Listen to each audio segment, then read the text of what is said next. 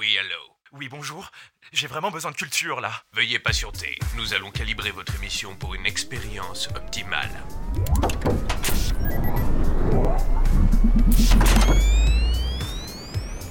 Allô, l'émission est prête. Formidable. Allô Central, votre savoureux condensé de culture, présenté par Morgane et ses délicieux acolytes, une fois par mois sur vos plateformes d'écoute. Ho ho ho Bonjour et bienvenue dans l'épisode 118 d'Allo Central.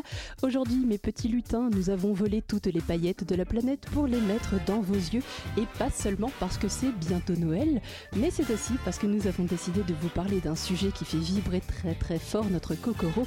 Je veux bien sûr parler des comédies musicales et plus particulièrement de la comédie musicale The Prom, sortie le 11 décembre dernier sur Netflix et réalisée par le seul et unique Ryan Murphy.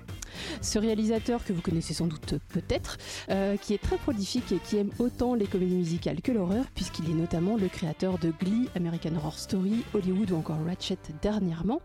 Mais bien entendu, pour parler chorégraphie, chansons et autres mises en scène démesurées ce soir, je ne suis pas seule. J'ai au casting le gratin des chroniqueuses avec Lucille, Céline, Charlotte et Azura. Bonsoir à toutes. Bonsoir. Bonsoir. Bonsoir. J'espère que vous avez toutes préparé votre zaz. Bien évidemment. Alors dit comme ça, ça fait pas très envie, mais oui, Ça peut même être un chouïa étrange. pas ce genre de zaz. Je veux de la joie. C'est parfait, on est dans la bonne ambiance, on est voilà, on a le bon état d'esprit pour parler comédie musicale. Et d'ailleurs, chers auditeurs, c'est le moment de lever le rideau, car nous allons entamer tout de suite notre première partie qui sera entièrement dédiée à The Prom, et nous enchaînerons juste après l'entracte une seconde partie sur nos recommandations musicales du moment. Et bah, sur ce beau programme, je vous propose qu'on commence tout de suite avec Céline, qui va déjà nous résumer le synopsis de The Prom. Donc, The Prom, cette comédie musicale qui est arrivée sur Netflix, c'est l'histoire de euh, Didi Allen et Barry Glickman, deux gloires de Broadway, qui sont très clairement en train de glisser dans le creux de la vague, puisque leur dernière euh, comédie musicale sur l'histoire d'Eleanor Roosevelt a fait un flop dès son premier soir, et euh, ils décident donc d'enfiler leur cape de paillettes et euh, d'aller à la rescousse de la jeune Emma, une lycéenne d'une petite ville de l'Indiana, qui est victime de, d'un petit problème de, pas grand-chose, qui est que tout simplement l'association des parents d'élèves de son lycée a décidé d'annuler le bal de la promo parce qu'elle avait demandé à pouvoir y aller avec sa petite amie. Donc les deux euh, acteurs euh, prennent leurs deux petits euh, camarades à eux, euh, chanteurs également, et leur metteur en scène pour essayer donc de sauver ce, ce lycée de l'obscurantisme. Et donc ça donne lieu à des numéros très très flamboyants dont Ryan Murphy a le secret. C'est une manière de résumer l'histoire, puisqu'en effet, euh, c'est la réunion quand même un peu du triple A de la comédie musicale euh, pour essayer de euh, sauver une noble cause, celle de, de la pauvre Emma qui n'a pas, qui n'a pas le droit d'aller au bal de promo. Et pour rappel, juste The Prom est malheureusement adapté d'un fait réel qui date de 2010. C'est un fait divers, com- comme on dit, d'une jeune fille du Mississippi qui s'est vue annuler donc son bal du fait de son homosexualité. Elle, par contre, elle n'avait pas vu débarquer Meryl Streep pour l'aider à, trou- à trouver une solution pour lui organiser un bar, un bal, pardon. C'était dommage pour elle, mais elle a quand même eu le soutien de certaines stars et notamment le groupe Green Day qui s'était manifesté à l'époque. C'est malheureusement un fait divers qui a ensuite été adapté en comédie musicale euh, à Broadway euh, en 2016, puis qui, euh, alors en 2016 c'était pas à Broadway, c'était dans un autre théâtre et en 2018 il a été transféré à Broadway et euh, c'est à ce moment-là qu'il a connu euh, un franc succès puisqu'il a notamment été nommé sept fois au Tony Award et notamment le Tony Award de la meilleure comédie musicale. Et c'est à ce moment-là d'ailleurs que Ryan Murphy a fait la connaissance de la comédie musicale et il s'est senti très très proche évidemment de tout ce qui se dégageait euh, de la comédie musicale et notamment du message très positif autour de la communauté queer. Et comme il est lui-même origine de l'Indiana, c'est pour ça que la comédie musicale se passe dans l'Indiana chez les bouseux, comme ils le disent dans le film. Alors déjà, je voudrais tous vous poser la question, est-ce que déjà vous attendiez ce film et qu'est-ce que vous en avez pensé? Toi par exemple, Charlotte? Alors, euh, moi, je- je j'attendais ce film avec impatience car euh, bon bah il y a des paillettes, il y a de la musique, euh, euh, il y a une histoire un petit peu dramatique. Bon c'est pas vraiment très drôle hein, pour la personne à qui ça arrive, mais ça donne une certaine, un, certain côté à ce film. Et, personnellement j'ai bien aimé. Je, moi je suis une grande fan de High School Musical. Je ne parle pas ironiquement, donc euh, vous pouvez me lancer des tomates, il n'y a pas de souci. mais, euh, mais moi j'aime bien tout ce qui bouge, les paillettes, etc. Donc, euh, donc j'ai bien aimé, j'ai, j'ai j'ai vraiment bien aimé. Donc euh, plutôt 1 plus 1 pour Charlotte. Et toi, Céline? Euh, alors moi, de Ryan Murphy, je préfère le côté Glee que le côté American Horror Story. Donc très clairement, comédie musicale, paillettes, Broadway, Meryl Streep, j'ai dit je signe, je veux ça tout de suite là maintenant. Euh, donc oui, j'attendais avec, euh, avec grosse grosse pointe d'excitation, surtout cette année qui manquait cruellement de paillettes dans nos vies. Je suis complètement d'accord. Et du coup, euh, tu as été euh, satisfaite de ton visionnage? Oui, même s'il a été fait sous le regard euh, de jugement de mon cher et tendre. Parce que quand je lui ai annoncé, moi je, ce soir je regarde une comédie musicale, je pense que si je lui avais dit euh, je pars m'installer avec les Amish, c'était pareil. donc, donc voilà, lui il m'a dit je passe mon tour, je dis c'est pas grave, je regarderai seul, c'est pas un problème. Et moi j'ai vraiment passé un super bon moment, j'ai pas vu passer les deux heures. Ouais, c'est vrai que c'est un film qui dure très très longtemps. Euh, Enfin, j'étais assez étonnée. euh, Pour moi, 2 heures, 2 heures 20 même, euh, c'est la durée d'un spectacle que tu vois sur scène en fait. Mais sauf qu'il y a une entracte aussi entre deux.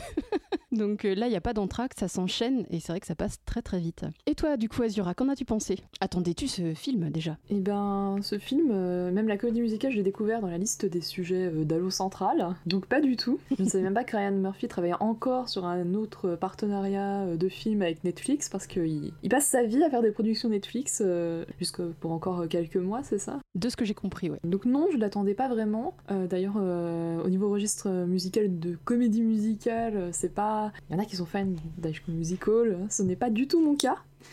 Donc voilà, non, je ne l'attendais pas. Euh, ensuite, euh, quand j'ai vu le casting, parce que c'est clairement au casting que j'ai voulu le regarder et participer au podcast, entre Meryl Streep, euh, Nicole Kidman, Kerry Washington, enfin on ne peut que vouloir euh, participer. Ce sont vraiment des artistes que j'aime voir, euh, enfin voilà, j'ai vu Scandale, alors jusqu'à un certain point parce que Scandale ça part vraiment en vrille au bout d'un moment. Enfin là, Meryl Streep. Et puis Nicole Kidman, pour une fois qu'on la revoit dans un film où elle, ne se fait pas violenter comme dans beaucoup de séries euh, auxquelles elle participe, et puis depuis Moulin Rouge, bon, pour la voir dans, dans la production musicale. Pas forcément qu'elle ait une grande voix, mais, mais je sais pas, ça fait du bien de la voir dans un rôle un peu moins pesant que ce qu'elle a pu faire dernièrement. Ce qui est drôle, puisque le sujet en soi de la comédie musicale est euh, est assez pesant en lui-même, mais il est pris avec une certaine légèreté, on peut dire ça comme ça. Oui, bah il y a des paillettes partout, hein, c'est... Tu veux de la paillette, il y a de la paillette. Hein. donc, euh, donc voilà, je ne l'attendais pas et je suis venue au casting euh, plus que, que par le musical. Et du coup, euh, quel a été ton ressenti après ton visionnage? Alors je pense que je serai certainement celle qui jettera le moins de, de compliments au film, et ça me fait mal au cœur, parce que j'aime pas critiquer les mu- comédies musicales. Mais en fait, euh, déjà j'avais écouté la BO euh, avant de voir le film, et j'avais vu quelques lives, et mon ressenti c'était que les musiques, elles ne sont pas nulles, mais elles sont pas extraordinaires, de mon point de vue en tout cas, de, de ce que j'aime écouter d'une comédie musicale. Aujourd'hui je n'en ressors pas avec un titre où je me dis ah là là j'ai envie de le mettre en boucle sur mon MP3. Mais par contre le film visuellement bah c'est du Ryan Murphy. Donc ça ça fait plaisir, hein. c'est beau, c'est maîtrisé, on retrouve les codes, donc euh, pas mal de contrastes, euh, de couleurs aussi. Enfin quand il ne fait pas du American Horror Story bien entendu, on retrouve les codes de Ryan Murphy euh, côté musical. Donc ça ça fait plaisir. Mais voilà au final j'ai presque une déception parce que je trouvais enfin le matériau, le matériel de base, donc ce musical, ces musiques, je les trouve en deçà de son talent de réalisateur et désolé pour tous ceux qui adorent The Prom et les musiques de The Prom, mais c'est ce que j'ai ressenti, donc c'est un peu en demi-teinte, c'est pas un mauvais film, mais c'est un, c'est un- un bon film. Et moi j'ai vu les deux heures passer. C'est mon point de vue, je préfère quand, quand, quand c'est triste. euh, Enfin voilà, moi je préfère le Moulin Rouge, tout ça, tout ça. euh. C'est deux films différents parce que le Moulin Rouge voilà, n'est pas basé sur, une, sur un, mu- un musical existant. Mais en tout cas, l'idée est là. C'est, je pense que ceux qui aiment bien euh, l'ambiance collège, peut-être teenage, et on va dire le bon musical américain parce qu'on a quand même des choses qui, qui sont assez classiques dans le musical, des chœurs, pas mal de chœurs, beaucoup de, de musique chantée. C'est-à-dire que dans le musical, on a parfois des musiques qui sont très parlées en fait, et moins chantées. Ça arrive. Et là, je trouve que la grande majorité des chansons sont vraiment chantées. Et ce qui m'a étonné aussi, euh, bah, c'est, tu me l'as dit tout à l'heure, euh, Morgane, c'est qu'elle est aussi récente, euh, donc euh, de 2016, et on croirait qu'elle est beaucoup plus ancienne en réalité. Elle a un côté un peu plus old school en effet. Moi j'aurais tablé ça un peu plus dans les années genre début 90, euh, mais, mais pas du tout. Et tout dépend en effet des- de l'influence des, des créateurs. Mais voilà, c'est pas une catastrophe, c'est juste que moi ça m'a moins touché parce que c'est moins ce que j'aime en tant que, que fan de comédie musicale et euh, bah, la réalisation est bien, mais le scénario est, est beau. Bah, Meryl Streep, si, c'est bien, mais peut-être que ça plaira plus à, à d'autres personnes qui aiment ce, ce genre de produit, on va dire. Je comprends, parce qu'en même temps, dans la musique, il en faut bah, pour tous les goûts, évidemment.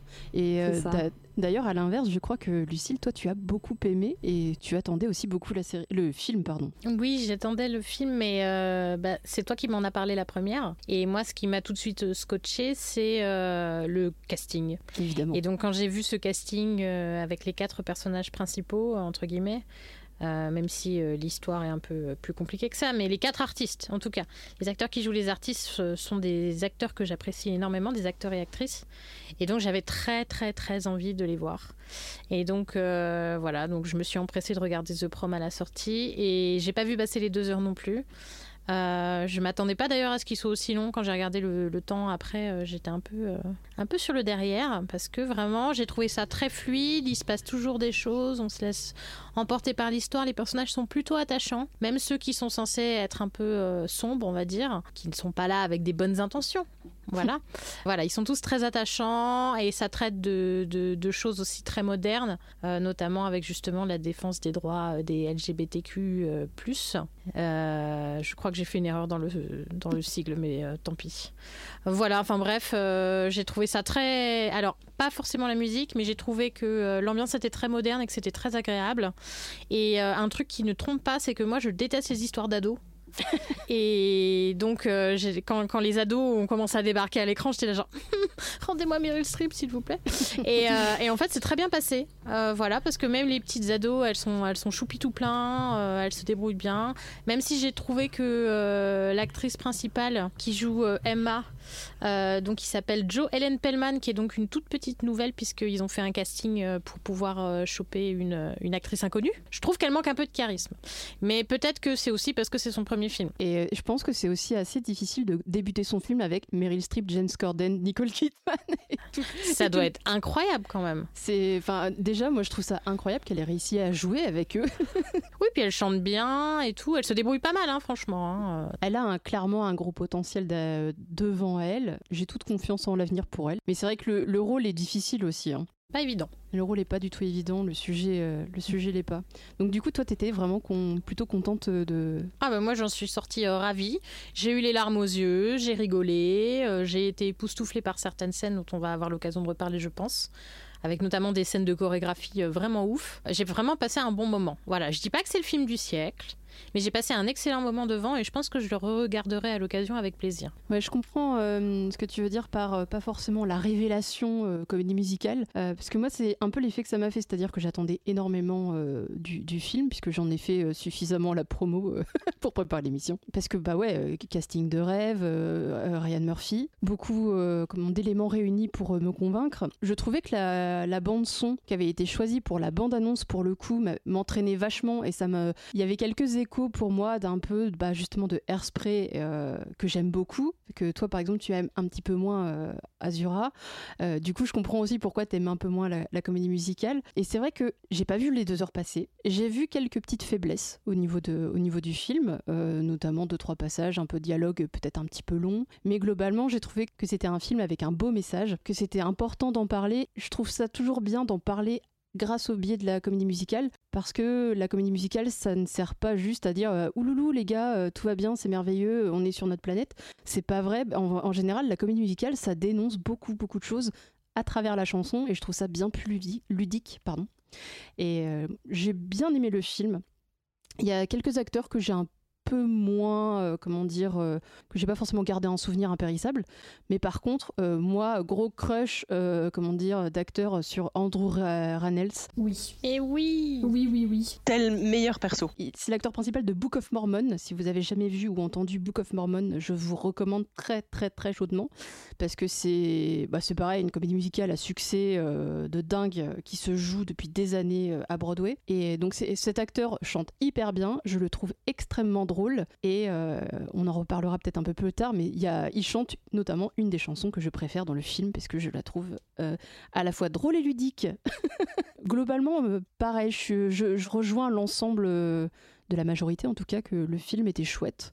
Et je trouve ça bien de le voir parce qu'on apprend aussi de choses intéressantes. Et du coup, j'ai l'impression que ça va sonner, ça va sonner un peu les mêmes sons de cloche un peu partout. Mais quel était votre personnage favori? Du film Azura J'ai beaucoup de- d'empathie pour ces acteurs un peu déchus. Ça me rend triste aussi bah, l'histoire principale et sachant que ces quatre acteurs sont pas vraiment euh, normalement le cœur de l'histoire. C'est-à-dire que la thématique euh, c'est que la lycéenne puisse aller euh, au bal de promo avec sa copine et qu'elle puisse faire, en tout cas pour l'une d'entre elles, son coming out. Hum, Mais oui, moi c'est ce côté un peu triste de voir les acteurs déchus, ça m'a davantage plu. Et, Meryl Streep, elle est, elle touchante, et puis, euh, enfin, comme dans beaucoup de films, c'est une grande actrice euh, de toute façon, mais il y a également euh, d'autres rôles. C'était très drôle de voir Kerry Washington, par exemple, incarner un- une espèce de figure stricte. elle le faisait aussi dans Scandale, mais bon, dans Scandale, elle brisait un peu les, les règles, et là, elle joue la mère autoritaire, et c'est. Ça fait bizarre de la voir dans ce rôle-là, par exemple. Euh, C'est. Mais oui, enfin, Meryl Streep, Meryl Streep. euh, et sinon, euh, les quatre acteurs qui jouent les stars sont très très touchants. Le duo d'actrices aussi. ils jouent tous assez bien, de manière générale. Donc voilà, enfin, il n'y a pas. Oui, c'est Meryl Streep parce que c'est Meryl Streep. Et là, bah. Elle a fait du Meryl Streep, donc euh, bon, c'est toujours très compliqué de, de remettre les autres dans la balance en fait à ce moment-là. euh. Mais tout le monde jouait bien dans le film, alors que, enfin, d'habitude il y a toujours euh, normalement un acteur qui pêche aussi, et là il n'y a pas vraiment. Les acteurs sont bons, mais voilà, mon cœur appartient à Meryl Streep. Et je, je commence à me demander si tu touches pas une commission à dire Meryl Streep. Mais euh, je crois, chers auditeurs, que vous aurez compris que c'est Meryl Streep qui a attrapé son cœur. Il y a moyen, mais depuis longtemps. hein. Oui, je, je pense aussi. Et toi, Charlotte, c'était qui ton personnage préféré? Alors, euh, moi, mon personnage préféré, c'était le personnage de Trent Oliver. Je sais pas comment on prononce ça, mais j'espère que j'ai bien prononcé. Ne me jetez pas de pierre, s'il vous plaît. An- Andrew Rannells, ouais.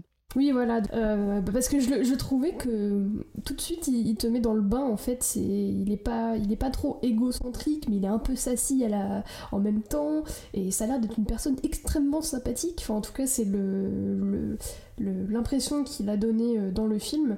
Et évidemment, il chante euh, une des meilleures chansons du film, donc on peut au moins lui accorder euh, le bon côté de son rôle juste pour cette chanson. Même si, ça, même si on n'a pas à le réduire qu'à ça, euh, je trouvais qu'il chante et qu'il joue extrêmement bien. C'est vrai que c'est un personnage qui est techniquement relativement secondaire par rapport à- au casting, si on doit faire un ordre un peu hiérarchique. Mais euh, sa présence, en fait, est, comment dire, est très marquée et il a su vraiment s'imposer quand il était présent à, à l'écran. Et c'est vrai qu'il est. Enfin, toute l'attention se tourne vers lui et on sent que c'est un artiste qui a, qui a l'habitude de la scène, en tout cas. Parce que c'est vrai que les autres acteurs sont des acteurs plutôt de cinéma et lui, euh, tu sens qu'il a l'habitude d'occuper l'espace. Ouais. Moi, je l'aime beaucoup aussi. je te rejoins là-dessus. Mais je trouve qu'il a vraiment. euh, Enfin, c'est malheureux à dire, mais j'ai plus un souvenir de ce personnage-là que par exemple des deux personnages euh, euh, dits principaux en fait. C'est un petit peu dommage parce que normalement l'histoire se centre sur ces deux filles. Bah, qui veulent aller au bal de promo ensemble, mais pourtant elles sont quand même. euh, bah, on, voit qu'il y a d'autres acteurs qui, qui pèsent un petit peu plus dans le film en tout cas. Je sais pas si c'était voulu ou pas, mais, euh, mais c'est un petit peu dommage quand même. C'est un peu le- un film un peu choral avec euh, plein d'histoires différentes qui s'entrelacent parce que même s'ils sont pas là pour eux, bah, on entend quand même parler d'eux. Bah Et, oui. et du coup, tout n'est pas concentré évidemment sur la seule histoire euh, de, de cette organisation de bal euh, ratée. Mais c'est vrai que du coup, il y a des moments où euh, tu, tu te dis ah, enfin, on les oublie un peu presque. Et c'est Oui, bah oui, oui. la partie qu'on pourrait peut-être reprocher, mais c'est aussi la, la présence de ces mastodons euh, de, de la chanson et du cinéma, quoi. Je pense qu'il doit y avoir une petite influence quand même là-dessus. Et toi, du coup, Céline, euh, ton personnage favori? Alors, j'ai envie de vous dire que c'est la chevelure de Trent Oliver fixée au gel fixation béton. Parce que faut quand même qu'on en parle à un moment. Il faudra qu'on qu'on discute de ça.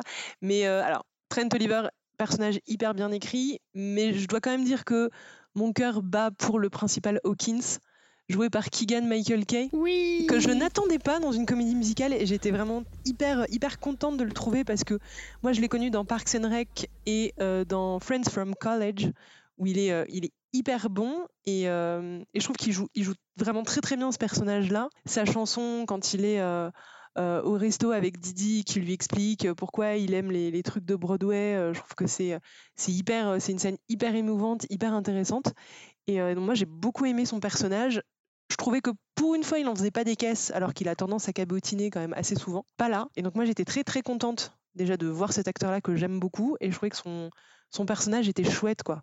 Ce, ce principal euh, qui, qui, se dit que bah, il a envie d'un peu renverser, euh, renverser la société euh, pour aider cette, cette étudiante qui est victime d'une injustice. Moi, j'ai trouvé ça hyper, hyper joli. Sachant que c'est assez rare de retrouver la direction d'un lycée aux côtés d'un élève.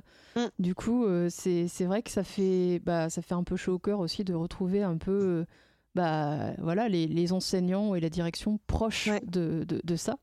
Ouais, souvent les directions, souvent les directions, elles ont un peu tendance à soit vouloir être neutres, euh, en tout cas faire le moins de vagues possible, et que justement lui, ils se disent non mais c'est bon, on va appeler des avocats des droits de l'homme, on va faire venir la presse. ok, à la place, il, à la place, il a Meryl Streep. Ce qui est quand même pas Et pas de spoiler, mais Meryl Streep qui gagne Michael, Kay, ça fonctionne. on y croit, hein, franchement. C'est non, non, ça, ça, fonctionne assez bien. Et je suis assez d'accord euh, que le, la chanson où il raconte son amour pour les comédies musicales, je la trouve assez touchante parce que toute personne qui aime les comédies musicales peut se reconnaître dans cette chanson. Ça allège un petit peu le, sujet du film de pouvoir euh, d'avoir des petits passages chantés comme ça. Je trouvais que ça avait un bel écho aussi par rapport à, la situation dans laquelle on est nous aujourd'hui, parce que typiquement quand tu regardes ce, genre de film, c'est c'est très clairement pour t'échapper de ton quotidien actuel. Et Dieu sait que l'année 2020 est un quotidien assez compliqué.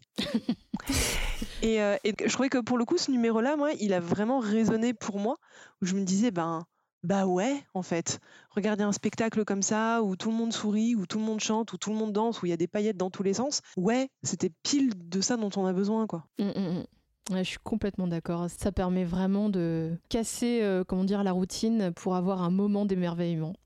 c'est ça. Et c'est tout, c'est ce qu'on attend souvent de, des comédies musicales, quel que soit le sujet, hein, que ce soit euh, un sujet triste ou un sujet plus joyeux, plus comique.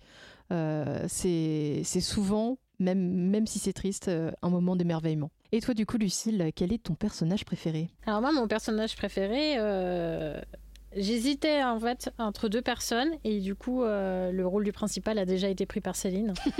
Donc, je te le laisse. Oh. mais c'est un acteur que j'aime beaucoup. Alors, chose ironique, j'adore cet acteur, mais j'ai pas du tout aimé sa chanson. Donc voilà, c'était un petit moment. non. Parce que je voulais, je voulais en profiter pour donner un petit highlight à Nicole Kidman, qui je trouve euh, est à la fois euh, un peu has-been, un peu vulnérable, euh, tout, en, tout en restant Nicole Kidman. Donc, c'est-à-dire qu'elle est hyper belle, même si elle a le visage un peu figé par le botox à mon goût.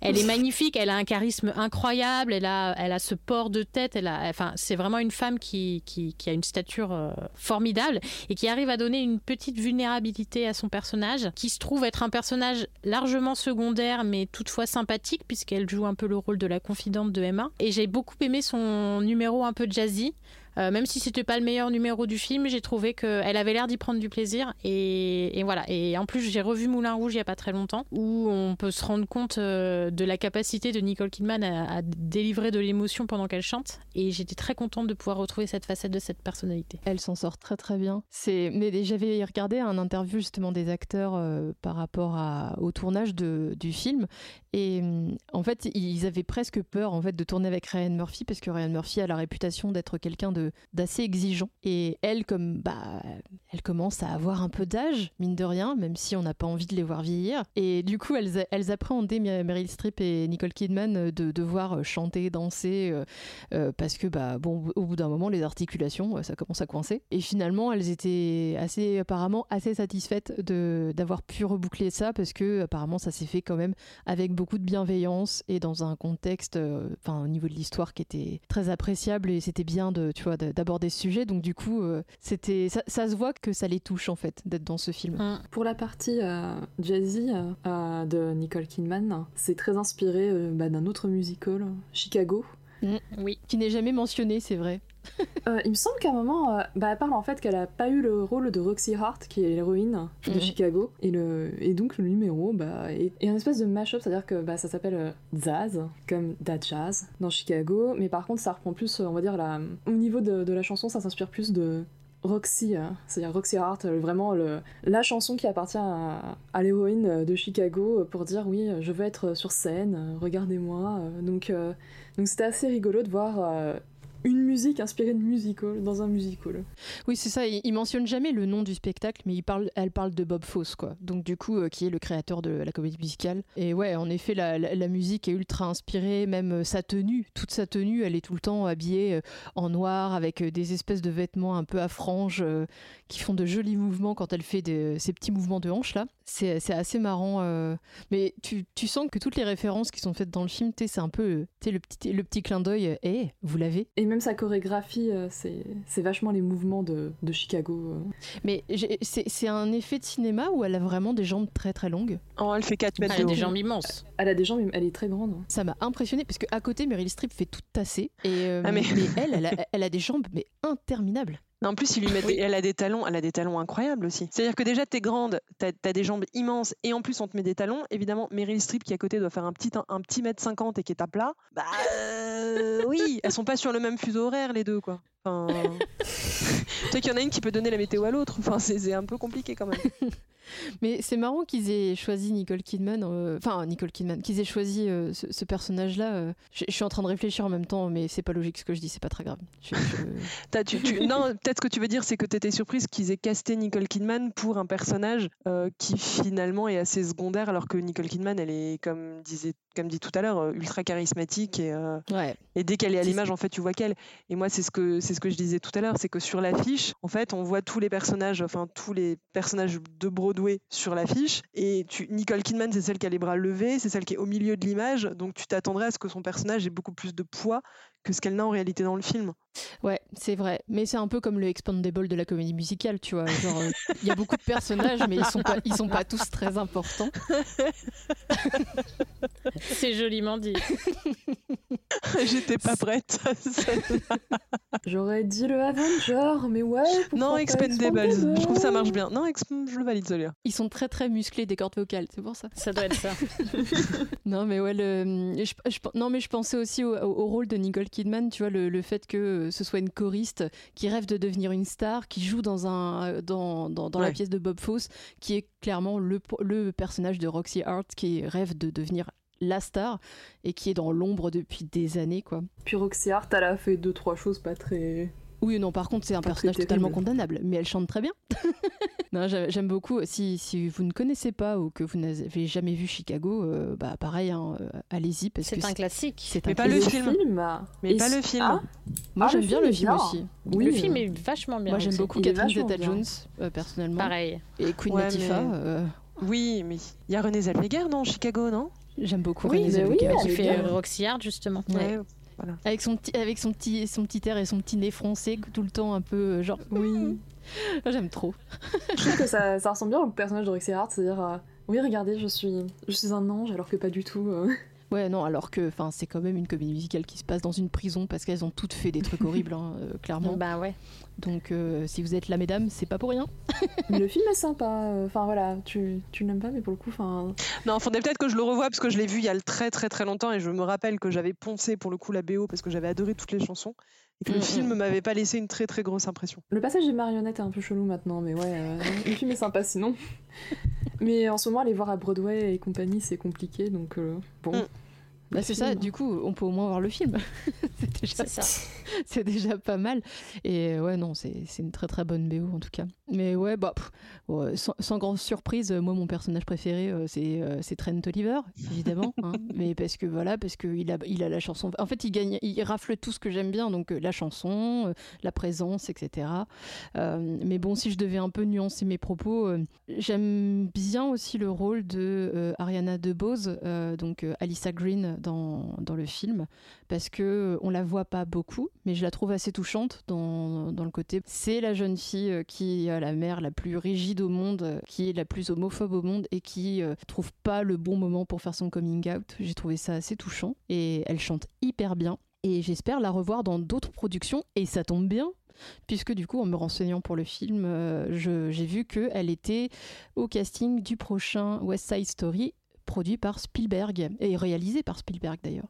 Donc du coup, j'ai hâte de la voir dans d'autres productions, puisque je trouve qu'elle a... euh, Enfin, ça fait partie pour moi des prochaines stars en devenir euh, au niveau des chanteurs de comédie musicale. Mais ouais, Trent Oliver sinon. enfin, Andrew Reynolds, ça, ça dépend.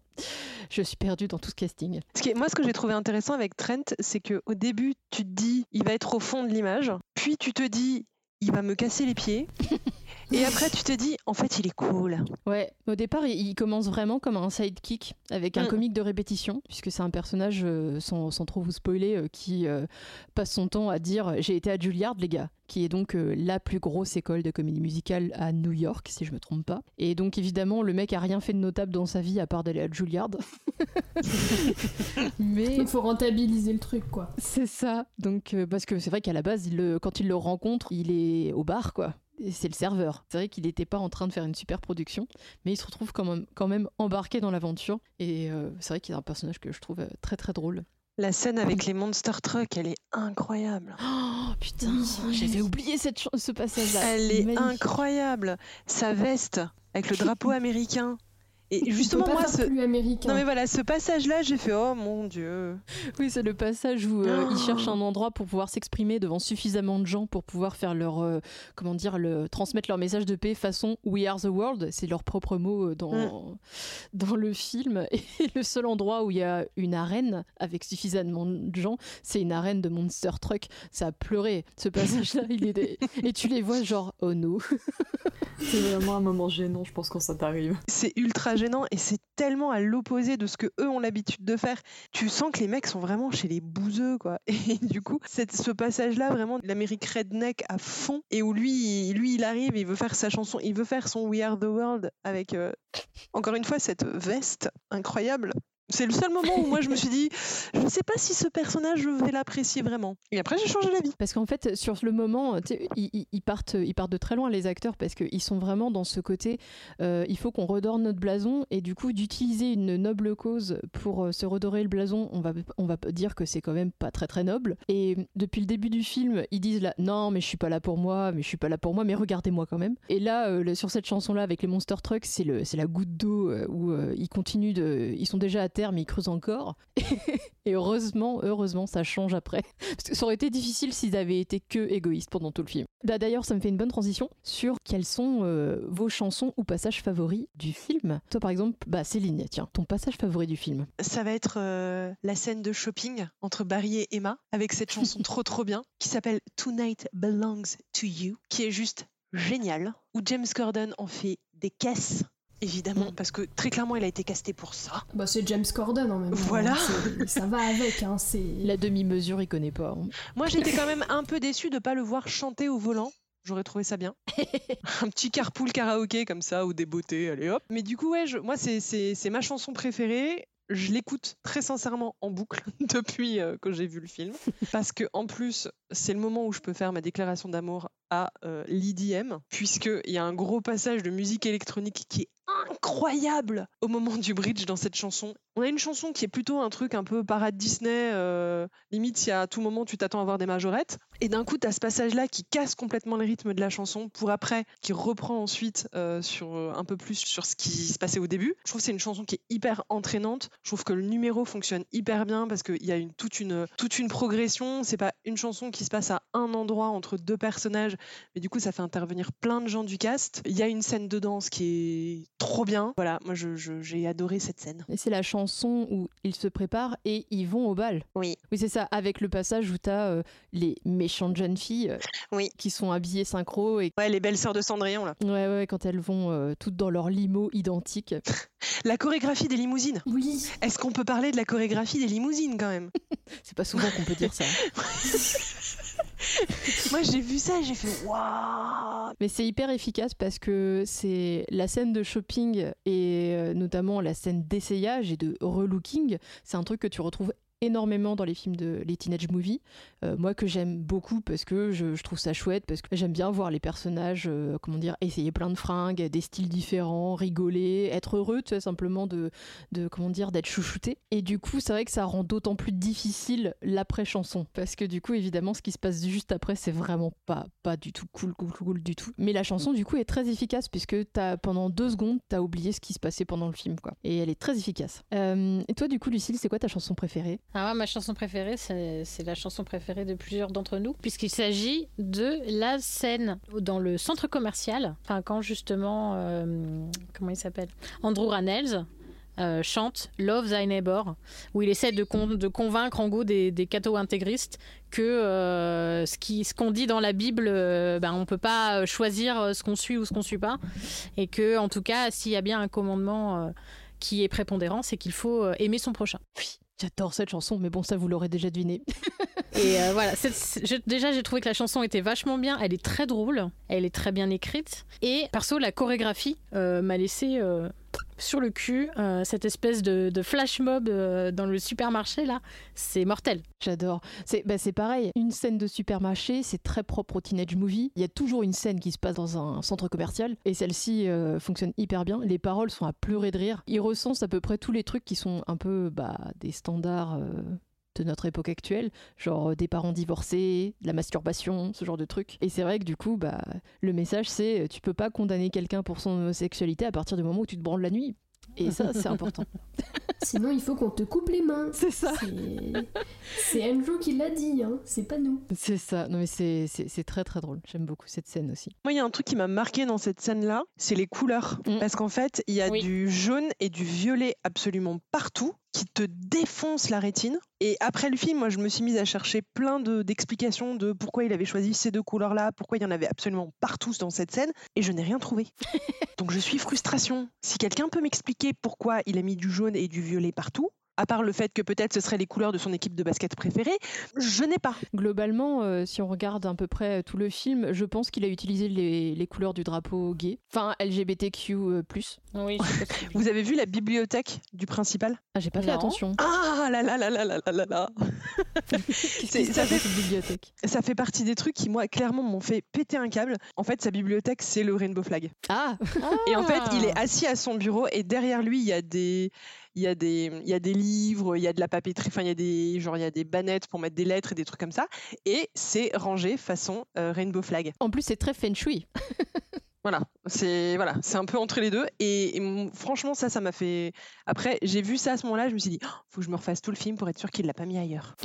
Mais en fait, il y est pendant à peu près tout le film parce que tu vois quand il décore euh, quand il décore les tables pour le bal euh, dans les tenues euh, même des lycéens et en fait il y en a partout partout partout. La bandoulière du sac d'Emma. Oh non mais voilà enfin il y en a, et c'est et c'est ça qui est qui rend le film très joli aussi c'est qu'il y a il y a ça à la fois dans les costumes c'est à la fois dans les décors dans les éclairages très marqués qu'il peut mettre dans différentes scènes et clairement c'est le rainbow flag dans toutes les scènes. J'aimais déjà euh, la présence de couleurs très marquées, très primaires euh, dans La La Land par exemple. Et là, on, là t'en prends plein les yeux hein, dans, dans The Prom. Ah, tes yeux sont sous euh, acide quoi. C'est, Ah bah complet. Hein.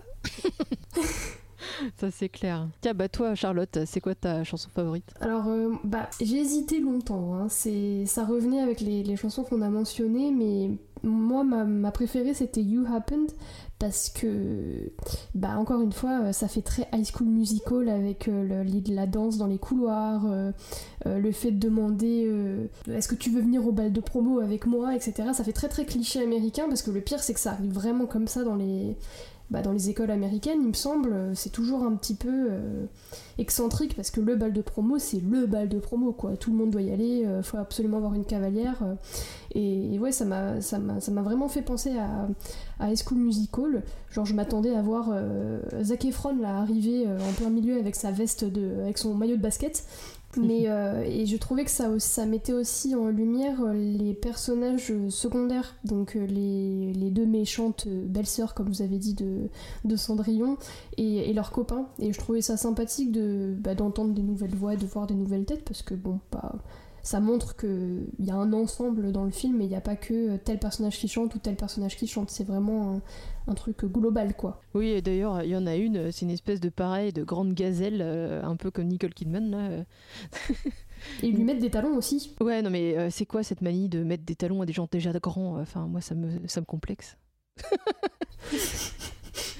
Mais non, la, chanson est chouette et c'est vrai que du coup, elle, est, elle a un écho particulier quand tu sais que. Ah non, on sait pas encore à ce moment-là qu'il y aura un sale coup qui se prépare. Non. Puisque du coup, le, le, bal est d'abord annulé, c'est ce qui fait venir les stars euh, à Emma. Et après, ils disent bon, bah ok, euh, il y aura quand même le bal et là, du coup, c'est la teuf. Euh. T'as les, évidemment les cheerleaders qui font des super chorés pour inviter leur nana au bal. Bon, faut dire que moi, ça m'impressionne toujours, hein, les cheerleaders. Hein. Ah bah, faut être en forme, hein. c'est. C'est physique. Hein. Bah, euh, enfin, c'est difficile de dire non, je veux pas venir au bal avec toi, alors que le mec il a fait un triple Axel. c'est un peu dur quoi pour son dos. ah, si tu si t'en avais fait un de plus, c'était bon. Mince. c'est ça, je te ah, mets seulement hey. 8. ah, pas grand chose, hein. Ça s'est joué un peu. Alors par contre, dans cette chanson, je sais pas si euh, dans la version euh, originale c'était c'était pareil, mais à un moment donné, il y a une des une des filles qui dit oui à son, à son, à son cavalier dans le, dans le gymnase et elle le dit en espagnol dans la version en VO et c'était tellement mal dit que je euh, en VO en VF pardon. Et c'est tellement mal dit que je me suis demandé si c'était vraiment comme ça dans la dans la dans la version originale. Elle dit un si senior très euh, extrêmement mal joué c'est ça m'a pas marqué en VO donc euh, je ou alors j'ai occulté ce passage parce que je suis nulle en espagnol. Ça m'a pas marqué. Du coup j'ai envie de le revoir en VF juste pour entendre ce si senior et toi, du coup, Azura, j'ai oublié de noter ta chanson. On en a parlé tout à l'heure en off, et du coup, j'ai oublié. C'est euh, la scène quand ils arrivent euh, dans ce qu'ils appellent voilà, la pampa, hein, la cambrousse, donc qui, qui débarquent dans la salle où ils sont en train de discuter justement euh, de remettre en cause la décision d'annuler le bal.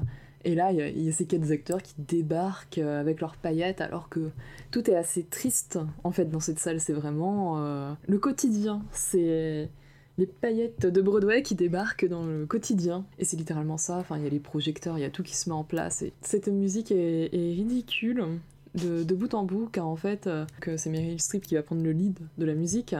Mais en gros, euh, elle explique à toute l'assemblée que ce sont des monstres et qui sont là pour rétablir euh, la justice et leur faire comprendre que la décision d'annuler le bal euh, n'est pas une bonne décision. Et à chaque fois, il y a un moment où ils vont retomber sur les anecdotes, en tout cas les anecdotes d'elle, elle va revenir à elle.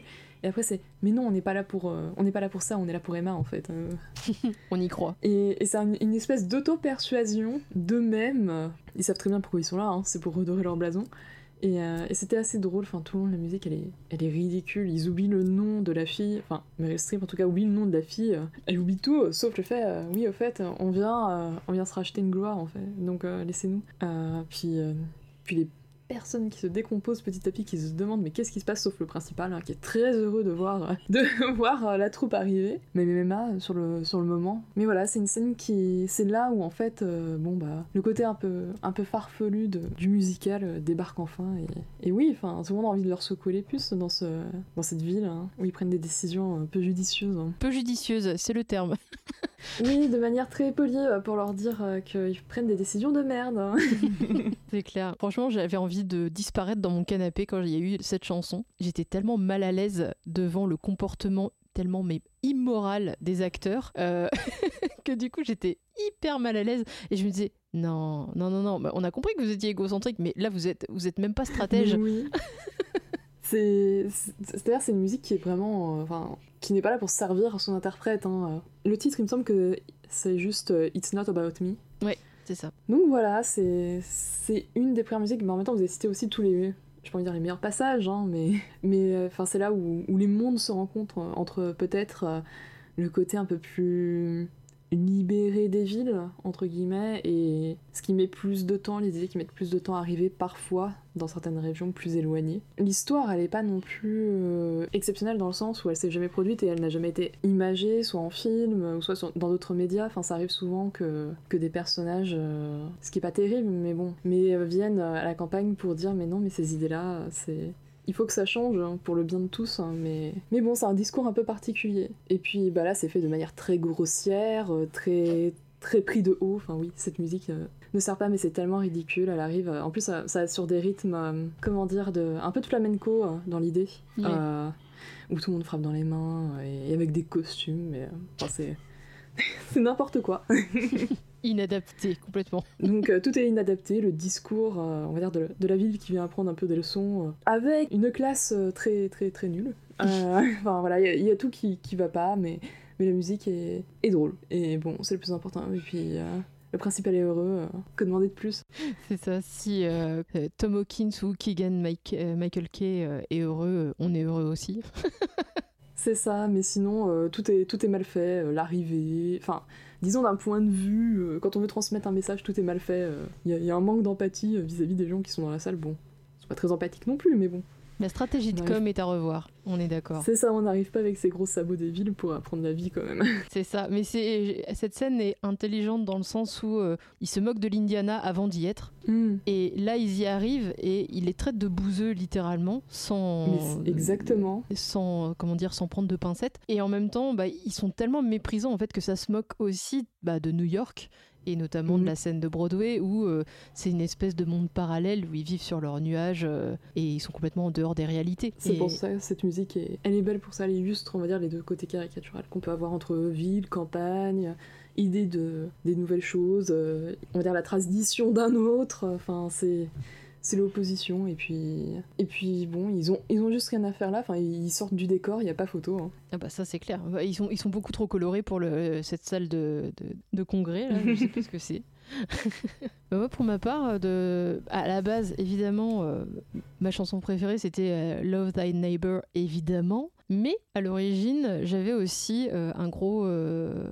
un gros crush sur euh, bah, The Time to Dance, qui est donc la chanson de fin, où tout finit bien, façon de parler quand même. Enfin, on a une fin plutôt heureuse par rapport à des débuts plutôt chaotiques. Et c'était aussi celle qui était utilisée notamment dans la bande-annonce, si je ne me trompe pas, qui est hyper entraînante et euh, la musique est à l'image de ce qui se passe à l'écran, c'est très coloré, c'est très joyeux. On a un message plus apaisé, on sent que c'est vraiment l'heure de faire la fête, puisque ça y est, euh, euh, comment dire, il y a un dialogue qui a réussi à s'instaurer entre les esprits les plus restreints et les gens qui demandent qu'à vivre leur vie. Et j'ai beaucoup aimé cette chanson et je trouve que le... Enfin déjà, on est en France, donc on n'a pas de balle de promo, mais j'aurais aimé pouvoir vivre un bal de promo comme ils le font à la fin du film.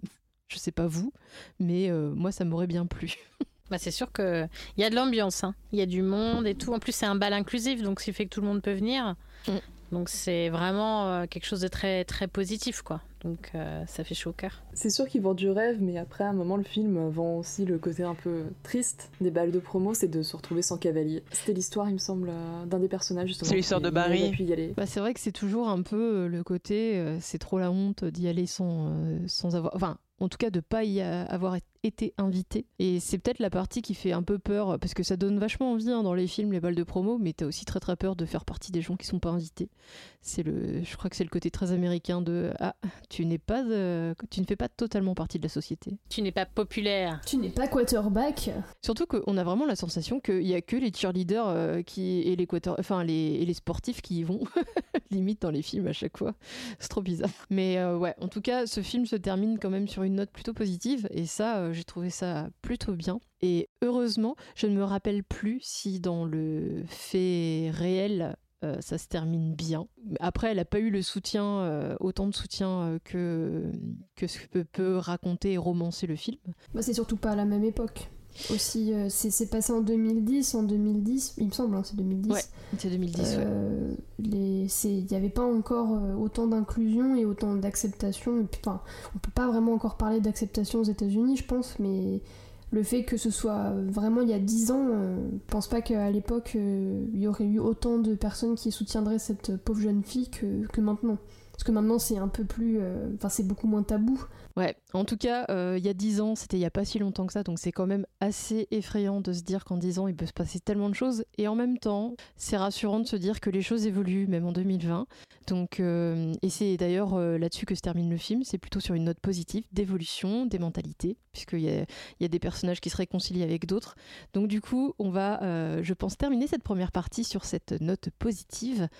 Et du coup, bah, sur ces beaux mots, je vais en profiter pour faire une petite entracte musicale. N'hésitez pas à réagir à l'épisode. Vous pouvez bien évidemment laisser vos commentaires sur les différentes plateformes d'écoute ou nous écrire sur Twitter à @allocentral avec un Euh. En attendant, je vous laisse profiter en musique et on se retrouve juste après. You can't cherry pick the Bible choosing which parts you want to believe. We don't do that. You don't? What's this?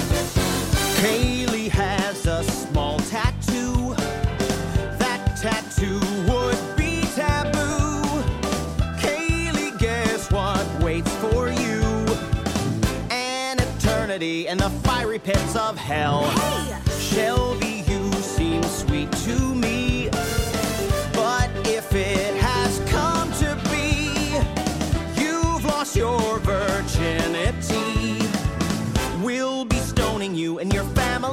As well. What? Or we could use some common sense instead. When you're lost, it always helps recalling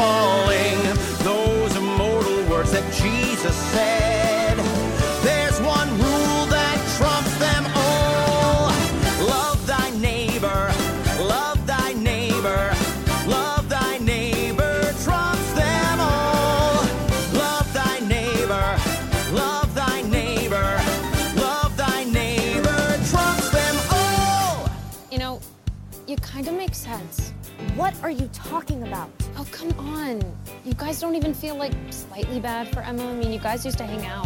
That was before she turned gay. Maybe she was always gay. Exactly, because that's the way God made her, Shelby. Oh, whatever. What? Hey, it's the Godspell kid. Hey, Trent, what's going on? You guys will back me up. What, what? He's just trying to confuse us. Because my stepdad always says. Oh, stepdad. Do you mean your parents are divorced? Yeah. And? Well, divorce is a big no-no. Not oversimplify, but the scripture does imply that your mom will have to die. How's tomorrow if she's not got any plans? There's no way to separate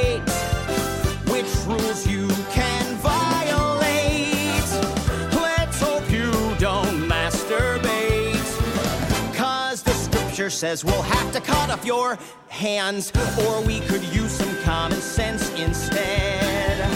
When you're lost, it always helps recalling those immortal words that Jesus said.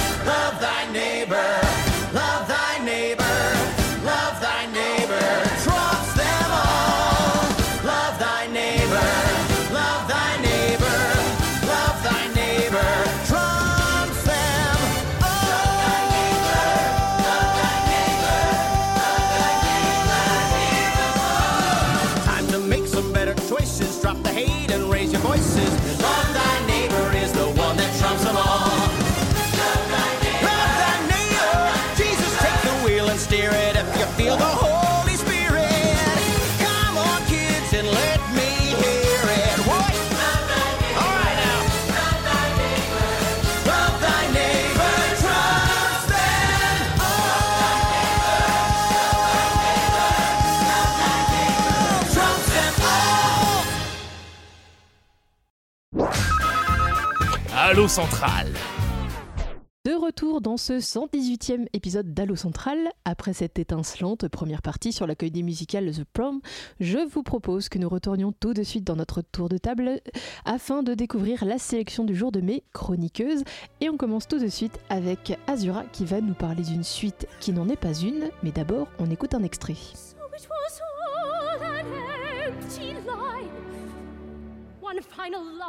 It Alors Azura, il va falloir qu'on parle de ce petit péché mignon.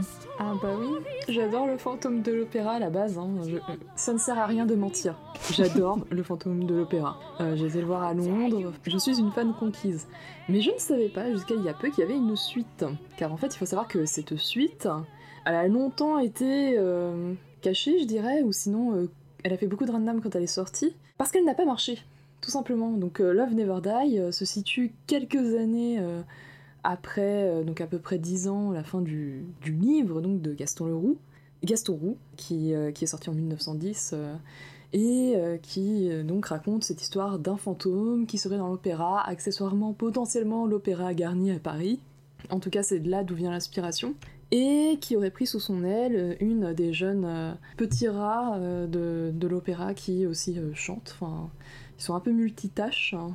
Et donc, il y a une relation un peu étrange hein, entre le fantôme et, et cette personne. Et donc, euh, s'ensuit un triangle amoureux, des catastrophes dans l'opéra. Bon, le fantôme de l'opéra, je pense que vous en avez entendu parler dans, euh, l'univers des comédies musicales. C'est quand même une. euh, que ce soit le livre, les films, les inspirations, ou même ben, la, comédie qui a fait en sorte de donner aussi toute son ampleur, c'est un musical qui est très connu, qui va sur ses 30 ans, qui a ramené énormément d'argent.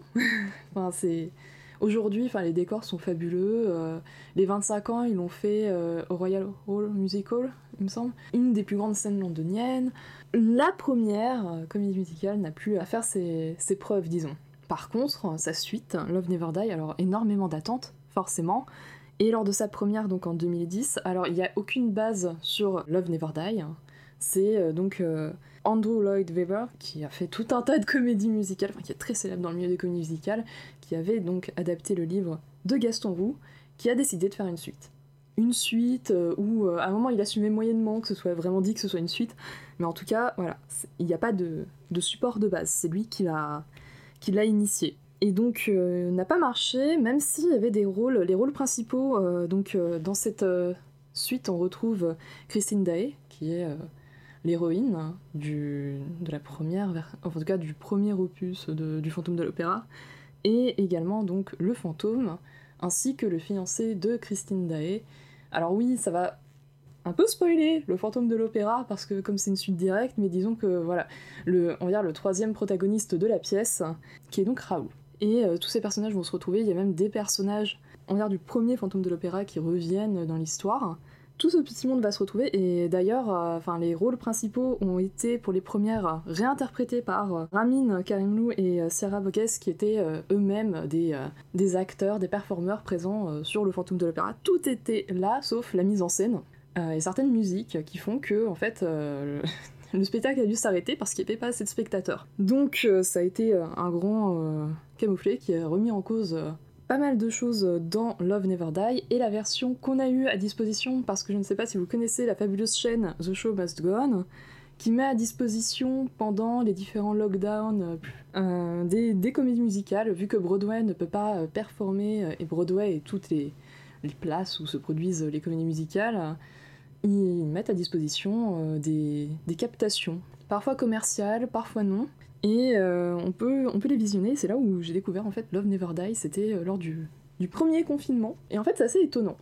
Et je comprends certaines critiques, notamment sur l'histoire, parce que clairement, c'est euh, la fanfiction que ceux qui sont potentiellement, on va dire, plutôt du côté du fantôme, auraient peut-être aimé voir. Alors, le fantôme n'est pas un chic type. Nous sommes d'accord. On en est loin. On peut même dire que les deux protagonistes à côté de Christine Day sont quand même des êtres masculins qu'on pourrait qualifier légèrement narcissiques et un peu malsains. Mais par contre, on retrouve tout l'univers musical de Andrew Lloyd Webber et c'est magnifique. Et on retrouve aussi la nouvelle mise en scène qui a été mise en place lors de la production de 2011 euh, en Australie, à Melbourne, ils ont tout revu, c'est-à-dire que si vous voyez des lives de la première hein, performance de, ce spectacle, vous verrez que c'est très austère, c'est même assez lugubre, ce qui est assez étonnant. Parce que le fantôme de l'opéra, c'est de la dorure, c'est du baroque, c'est ça pète de partout. Là, dans sa suite, en tout cas dans la nouvelle version, on a davantage d'art nouveau. On a un esprit même très Tim Burton euh, dans les décors. Comme on- l'action se déroule davantage aux États-Unis, euh, dans une idée de cirque, cabaret, enfin, on n'est plus vraiment dans un opéra, donc ce qui change aussi le genre musical. On a davantage de, de musique et de, de chants musicaux par rapport à avant. Et en ce qui concerne euh, les décors, on- regardez le live de la première performance et de la nouvelle, c'est nettement mieux. Et au niveau des musiques, euh, c'est fabuleux. Le scénario, on l'aime ou on l'aime pas, soit on assume le côté, comme je dis, fanfiction. Et ce qu'ils font aussi des personnages du livre, parce que certains personnages gagnent des traits de caractère que, le livre ne dévoilait pas, ou euh, même la première euh, comédie musicale. Donc euh, les traitements des personnages peuvent rem- remettre en question, on va dire peut-être, ce qu'avait écrit Gaston Roux à l'époque. Mais pour les musiques, au moins pour les musiques, cette, suite est fabuleuse. Till I Hear You Sing, qui est une des musiques de l'ouverture, qui commence très grave, avec le fantôme qui est en colère, euh, qui se plaint, et qui tout d'un coup s'adoucit. Et, et c'est aussi la musique que j'appelle Ouin Ouin Christine, parce que euh, Christine lui manque, et il pleure son désarroi. et- Euh, mais c'est une très belle musique. hein. ne critiquons pas euh, cette musique. D'ailleurs, sur la chaîne dont je vous ai parlé, The Show Must Go On, il y a Binet from Moonless, Moonless Sky, qui est la musique de retrouvailles entre le fantôme et Christine, et on dirait une dispute de couple. c'est assez terrible dans les échanges. On pense vraiment qu'elle va frapper le fantôme littéralement. Les, on va dire les échanges euh, ont... La position de force entre Christine et le fantôme ont quand même vachement changé hein, entre les deux versions de comédie musicale. hein. Et il y en a tellement en fait qui, sont agréables. Alors euh, comme ça, euh, il y aurait The Beauty Underneath qui a une mise en scène assez fabuleuse. La musique est bien moins sympathique. En gros, c'est la musique rock. hein. Avant, on avait le thème du fantôme qui était assez rock. Là, on a, on a cette musique, mais par contre, au niveau mise en scène, c'est. Avec les moyens qu'a cette suite, c'était. euh, c'était vachement intéressant et ça change pas mal et ça bouge énormément. Après, je vais pas en dire plus sur cette musique parce que sinon ça serait spoilé. Et il y en a, y en a énormément qui sont, qui sont très sympas. Enfin, c'est, alors je ne sais absolument pas où vous pouvez trouver un DVD et c'est une catastrophe. Et même la voir parce que ils avaient prévu de faire une tournée mondiale en 2020 pour les 10 ans de, de la comédie musicale. On sait tous ici que ce n'est pas une bonne idée. En tout cas, on le sait maintenant. Euh, donc forcément, ça a été reporté en 2021. Mais sinon, euh, hormis euh, les musiques disponibles sur The Show Must Go On, c'est très compliqué de vous, de vous dire ou les voir, peut-être par des moyens détournés. Le Il ton- aurait que ça. Le tonton d'Amérique, le fameux. Malheureusement, euh, c'est dramatique en fait. Hormis cette chaîne YouTube The Show Must Go On, il y a des comédies musicales qu'on ne peut pas voir et. Enfin, par exemple, moi je serais pas contre payer pour avoir euh, une version euh, bien de Wicked. Mais est-ce que du coup c'est une... Parce que là sur la chaîne The Show Must Go On, il y a quand même pas mal d'extraits de chansons. Enfin, c'est des chansons entières, mais il y a pas mal d'extraits de la pièce. Est-ce que même par exemple sur Spotify ou une autre plateforme d'écoute, euh, est-ce qu'il existe l'album complet euh, de, le- de la pièce? Oui, oui, ça par contre on peut l'écouter. euh, mais c'est vrai que le fantôme de l'opéra ça se voit beaucoup aussi. Euh, c'est d'ailleurs ce qui avait déçu lors de la première représentation. Donc, euh, mais les musiques sont toujours super bien. Il n'y a pas de souci sur les musiques et on reconnaît, euh, on reconnaît bien les personnages. donc euh, oui, les personnes peuvent, euh, peuvent l'écouter, mais c'est vrai que, que les décors à nouveau sont, sont très très beaux dans la nouvelle mise en scène. Donc toi c'est plutôt un énorme coup de cœur en tant que grosse fangirl. Au début, je j'aimais pas trop. hein. C'est, il faut un certain temps pour quand même accepter ce que Lloyd Webber veut nous faire comprendre. J'étais pas fan de certains personnages, mais bon, il y en a quand même qui virent de ah ce perso, bon, il est pas foufou tous les jours, mais il est quand même du côté des gentils. Et il y en a certains qui vont passer un peu plus du côté des moins sympathiques. Donc, euh, mais oui, je l'aime bien. Après, voilà. euh, Je peux pas parler euh, de tout ce qui se passe. Il y a des, il y a des grosses ficelles scénaristiques qu'on voit venir. euh. Mais bon, les musiques sont bien, les décors sont bien. Si l'histoire est fabuleuse dans une comédie musicale, c'est encore mieux. Bon, là, c'est. Je dirais pas qu'on apprendra des, choses fantastiques hein, sur le fantôme de l'opéra, mais en tout cas c'est un bon complément à la première pièce. Ensuite, faut accepter euh, les choix qui ont été faits par, euh, par le créateur de, de la comédie musicale. C'est assez surprenant déjà qu'une suite ait été envisagée. Je trouve que le, le fantôme de l'opéra appelle pas spécifiquement une suite, donc euh, c'est déjà assez audacieux d'avoir Oui. d'avoir fait ça. Et le livre, a, en théorie, apportait la conclusion. Donc, euh, et sachant que déjà dans la première comédie musicale, euh, je ne suis pas tout à fait ce qui se passe dans le livre. D'accord. euh, Il y a deux trois variantes. C'est comment le fantôme est devenu le fantôme. C'est surtout ça la, la grosse variante entre entre les deux. D'accord, mais du coup, même si tu, as moyennement apprécié au, de- prime abord, parce que bah, forcément ça devait être un peu perturbant, tu t'as fini par apprécier la pièce euh, à sa juste valeur grâce à ton tonton d'Amérique qui t'a permis de voir le spectacle en entier. Alors euh, en soi là c'est c'est mon tonton euh, de, de Londres qui l'a diffusé euh, 48 heures euh, sur YouTube. hein. Mais oui, enfin maintenant moi j'écoute, enfin voilà c'est une playlist que j'écoute régulièrement. Pourtant je, je, je ne suis pas fan d'opéra parce que bon le fantôme de l'opéra il y a quand même des pistes qui, même si là c'est Love Never Die, il y a des pistes qui font très opéra et c'est surtout celles-là que j'écoute. Enfin celles qui sont un peu plus vraiment musical, le genre musical musical, un peu plus cabaret, je les écoute, euh, je les écoute moins. euh. Mais je peux comprendre ceux qui n'aimeront pas euh, l'histoire qui est proposée, mais par contre les musiques, on peut rien, on peut pas vraiment les critiquer. Ok, c'est un petit ovni que tu nous as ramené, puisqu'en plus c'est un truc un peu compliqué à, à trouver, mais bon au moins si on peut déjà découvrir, au moins par la musique, c'est déjà pas mal. Oui, c'est mieux que rien. Et puis c'est vrai que elle a longtemps été mise sous le tapis, un peu comme même un objet honteux. Elle a pas eu de chance, et puis bah là, tournée... elle a pas eu de chance à sa sortie, elle a pas eu de chance euh, dans sa tournée mondiale. euh. Alors, la saga Le Fantôme de l'Opéra, enfin, c'est quand même compliqué. hein. Pour rappel, euh, la, fois où le Fantôme de l'Opéra a voulu passer à Paris, le, Mogador a brûlé la veille. Donc, enfin, c'est vraiment pas de bol. Moi, j'étais deg personnellement, puisque aller à Londres regarder des pièces, ça coûte cher.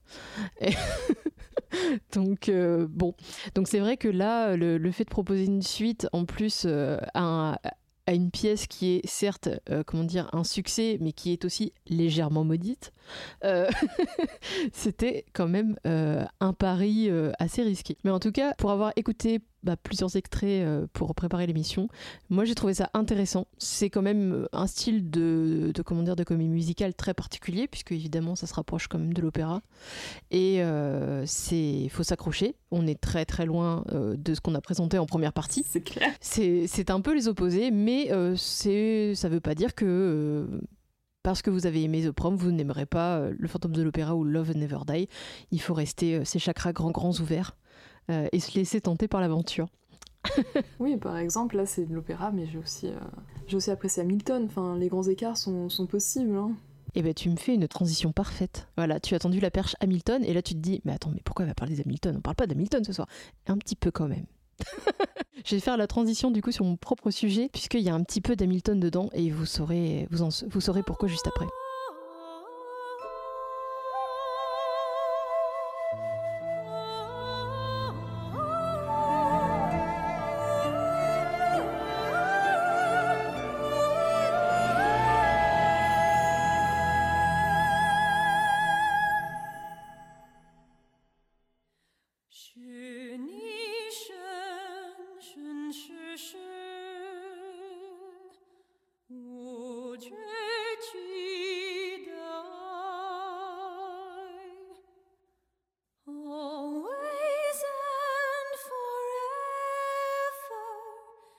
Du coup, pour préparer l'émission, euh, je me suis dit, euh, chouette, euh, ça tombe bien euh, qu'on parle de comédie musicale sur la fin d'année, parce que moi, j'aime bien regarder, comment dire, des comédies musicales, parce que ça me rend joyeuse, même si parfois les sujets sont tristes. Il y a toujours des chansons quand même pour redonner un peu de baume à son cœur.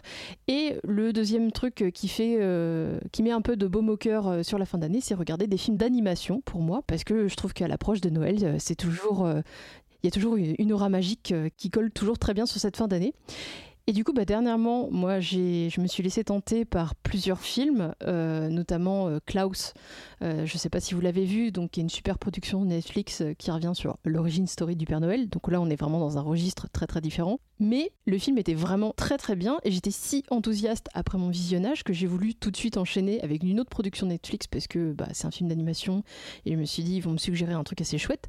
Et la plateforme est très maligne, puisqu'elle vous suggère des choses dès le générique de fin. Alors, ce qui vous empêche parfois de voir le générique, ça c'est pas cool. Mais du coup, on me suggère Le Voyage vers la Lune, euh, qui est donc un film d'animation musical co-réalisé par Glenn Keane et John Cars euh, et qui est sorti le 23 octobre dernier. Euh, c'est coproduction américano-chinoise qui raconte euh, la folle aventure de Fei Fei, donc une jeune fille euh, très intelligente et déterminée qui se remet euh, malheureusement difficilement du deuil de sa maman. Et bah, malheureusement pour elle, son père souhaite se remarier bientôt avec Madame Zong. Et sauf que la pauvre, elle est dévastée par la nouvelle et Fei Fei, elle décide tout simplement de se fabriquer une fusée pour partir en quête de la légendaire déesse de la lune Chang'e afin de prouver à son père que l'amour immortel existe. Alors déjà, si vous regardez la bande-annonce, on sait tout de suite qu'on va profiter de 100 minutes virtuoses de couleurs ultra flashy pour un dépaysement total. Mais là où j'ai été vraiment agréablement surprise, en fait, c'est que l'ensemble de la production est vraiment d'une grande qualité. Euh, moi, l'histoire m'a beaucoup émue parce que, bah, comme vous l'avez euh, entendu juste avant, c'est une histoire de deuil, d'acceptation, de changement. Et euh, bah, la pauvre Pei bah, elle doit aller de l'avant, elle se retrouve face à des réalités qui lui conviennent pas du tout. Et bah, forcément, on a de l'empathie pour elle. Mais ce qui est bien, c'est que c'est sans pour autant délaisser tous les personnages secondaires, puisqu'il y en a pas mal, et notamment sa grande famille, son futur petit frère euh, intrépide, et la fameuse déesse de la lune qu'on finira par voir, qui est aussi charismatique qu'effrayante de prime abord. Et l'histoire, franchement, elle tient vraiment la route. C'est euh, enchanteur, c'est vraiment très très bien. Il n'y a aucun doute là-dessus, mais c'est vraiment sans compter les chansons qui vont faire avancer le récit. Alors très très différent de Love Never Die par contre. La musique, elle est composée par Stephen Price, un artiste qui a déjà collaboré avec des petits noms du cinéma comme Edgar Wright, Alfonso Cuarón ou Hans Zimmer euh, pour des collaborations. Et au casting, on a des interprètes incroyable et c'est là que vous, allez bientôt voir le, lien avec Hamilton. Donc euh, c'est un casting qui est entièrement composé d'acteurs d'origine asiatique. Je précise asiatique parce que c'est un mélange d'origine chinoise, coréenne ou des Philippines.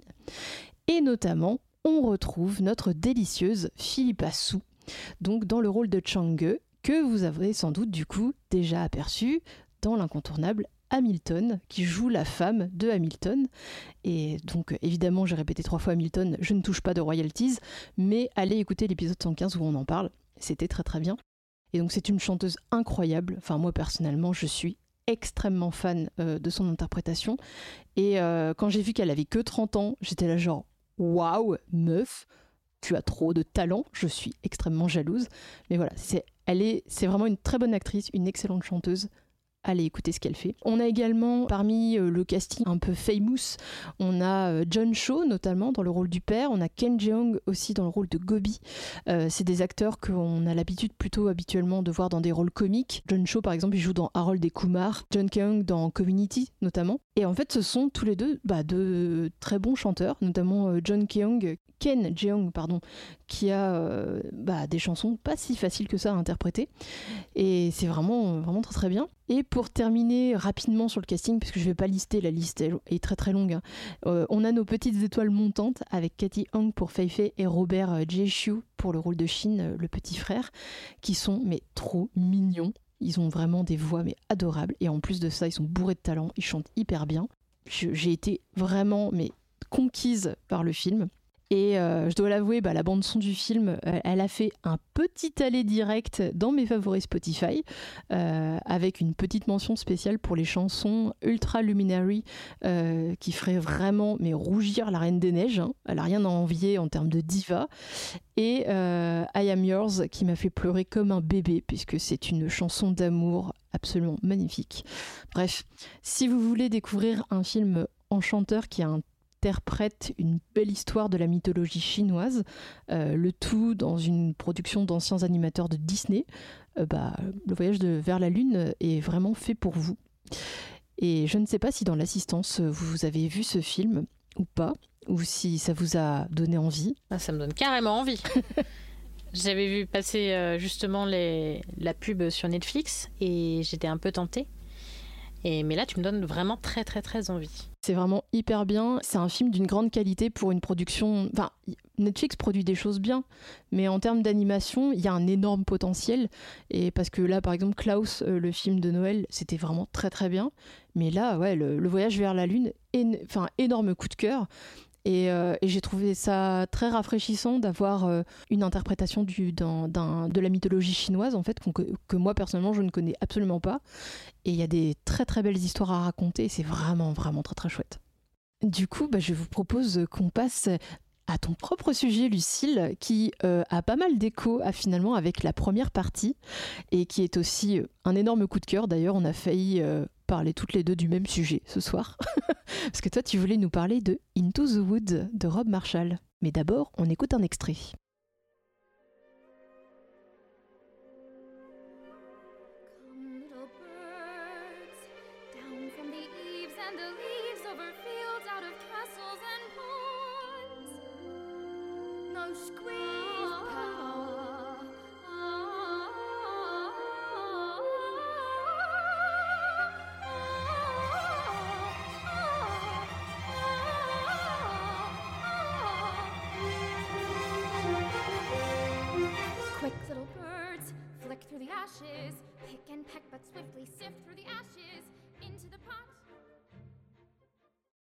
Oui, Into the Wood, que j'ai eu la chance de revoir euh, grâce à mon abonnement Disney ⁇ et que j'avais vu à l'époque euh, au cinéma.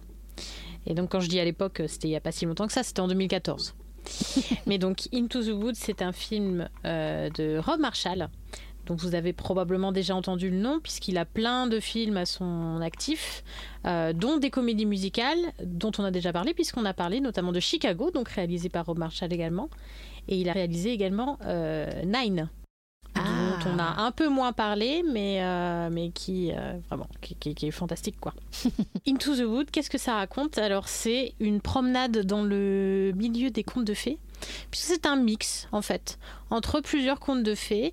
Euh, c'est un mix notamment entre l'histoire de Cendrillon, il y a Jack et le haricot magique, il y a Rapunzel et le petit chaperon rouge qui vont se retrouver à croiser un boulanger et sa femme qui eux n'appartiennent à aucun conte de fées on se demande un petit peu ce qu'ils font là Euh, donc ce boulanger et sa femme sont les surtout le boulanger finalement c'est le héros euh, du film euh, puisque en gros il ne peut pas avoir d'enfant avec sa femme jusqu'au jour où une vilaine sorcière interprétée par Meryl Streep euh, va venir le voir en lui disant mais de toute façon moi j'ai jeté une malédiction sur ta maison et sur ta famille. C'est pour ça que tu ne peux pas avoir d'enfant.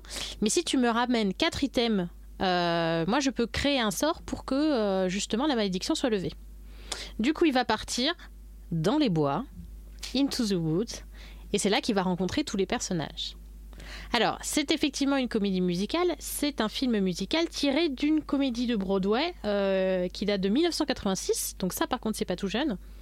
Et c'est une comédie musicale qui a été créée par un type qui a fait des comédies musicales pas connues, comme West Side Story, par exemple. ok. Voilà. Il a également fait Sweeney Todd, qu'on a pu voir notamment au cinéma. Pas connu non plus. Voilà, pas connu non plus. Donc, euh, un type qui s'y connaît pas du tout et qui a donc fait le spectacle Into the Wood. Euh, blague à part, c'est un spectacle qui a beaucoup tourné, c'est un spectacle qui a eu beaucoup de succès et du coup, qui a été adapté en film en 2014 via Disney. Moi, j'aime beaucoup ce film. Franchement, je trouve que la réutilisation des contes de fées, euh, je suis très fan de contes de fées déjà, de manière générale, et je trouve que la réutilisation, la réécriture des contes de fées est vraiment bien. On a euh, par exemple euh, l'histoire de Cendrillon qui est légèrement détournée. Parce que finalement, le prince, euh, c'est un coureur de jupons, mais comme dans le conte de fées finalement. Sauf que les contes de fées, ils ont été écrits à une époque où ça, ça choquait personne finalement que le prince soit un peu un coureur de jupons et qu'il tombe sur Cendrillon un peu euh, par hasard, quoi. Donc euh, voilà, une bonne réécriture des contes de fées. La, la musique est vraiment géniale. Alors on est effectivement dans du pur Broadway. Donc après, on aime ou on n'aime pas le style, évidemment. Mais franchement, les chansons sont vachement bien. Euh, moi, ma préférée, c'est Agony, qui est chantée par le prince et son frère, je crois. Ou c'est son Ouais, c'est- je sais jamais si c'est son frère ou son pote. Et ça me fait penser que du coup, je vous ai même pas parlé du casting de fou. Puisque Agony est chantée par le prince charmant de Cendrillon, qui est interprété par Chris Pine. Euh, moi, c'était la première fois que je le voyais dans ce genre de rôle. Parce que je l'avais vu souvent dans des rôles un peu sérieux. Je l'avais vu dans Star Trek. Euh, et là, il est complètement à contre-emploi. Déjà, il chante merveilleusement bien. Oui, déjà il chante. Déjà, il chante, il chante bien. Et dans cette chanson, notamment Agonie, il est très drôle. Il se moque un peu de lui-même et de son rôle, et je trouve ça très bien. Donc, j'ai cité euh, Chris Pine, j'ai cité Meryl Streep, évidemment. Je peux donc aussi citer James Corden, qu'on a également euh, cité tout à l'heure, on en a parlé puisqu'il joue dans, le, dans The Prom, qui joue le rôle du boulanger, donc il joue quand même euh, le premier rôle. Sa femme est interprétée par Emily Blunt. Cœur, cœur, cœur, cœur, cœur. Que j'adore. Il me semble que Rob Marshall euh, a réalisé d'ailleurs la suite de Mary Poppins, dans laquelle elle joue. Tout à fait. Voilà. euh, que je vous conseille pas forcément, mais qui est quand même agréable. voilà. On a qui encore? On a Anna Kendrick. Euh, pareil, euh, qu'on avait déjà eu l'occasion de voir pousser la chansonnette dans. euh, comment il s'appelle ce film là Pitch avec les Perfect. Pitch Perfect avec les choristes. voilà. On a Johnny Depp qui euh, ben, est chanteur depuis 30 ans, donc forcément il s'est poussé la chansonnette et aussi. Et voilà. Et donc on a euh, plein d'autres petits rôles effectivement euh, de gens moins connus, mais on a déjà un, on a un casting 4 étoiles. On a vraiment un casting au top. Ils sont tous parfaits. Le film n'a pas vraiment de morale, contrairement au conte de fées dont il parle, à part peut-être pour le chaperon rouge, qui, qui du coup a même une chanson sur la morale de son histoire. Mais finalement, on suit voilà les protagonistes à travers les bois, euh, et ten- tentant euh, de, avec le boulanger qui tente de répondre aux demandes de la sorcière. euh, avec mais Meryl Streep, elle me fait trop triper là-dedans. Franchement, elle est mortelle. Euh, déjà, elle est toute grimée. Elle fait des grands gestes avec les bras. Elle est très impressionnante. Le rôle de la sorcière lui va vachement bien. J'avais vu sur je sais plus quel site que des actrices beaucoup plus jeunes avaient d'abord été contactées. Et je pense que ça l'aurait pas fait du tout. Je pense que vraiment Meryl Streep est parfaite. Et, euh, ça me fait penser à cette blague euh, que j'ai vue dans une série qui disait que Meryl Streep pouvait tout jouer, même Batman. C'est parfait. Donc voilà, tout ça pour dire que Into the Wood, euh, c'est vraiment sympa. Euh, c'est un peu long, ça dure un peu plus de deux heures, mais c'est très qualitatif. Alors après, c'est pas la réalisation la plus révolutionnaire de l'univers, mais c'est très efficace. Euh, les décors sont chouettes, les acteurs sont vraiment bien. Il y en a pas un qui est faux. Et je parle pas de leur façon de chanter, hein, je parle de leur façon de jouer et d'interpréter les personnages.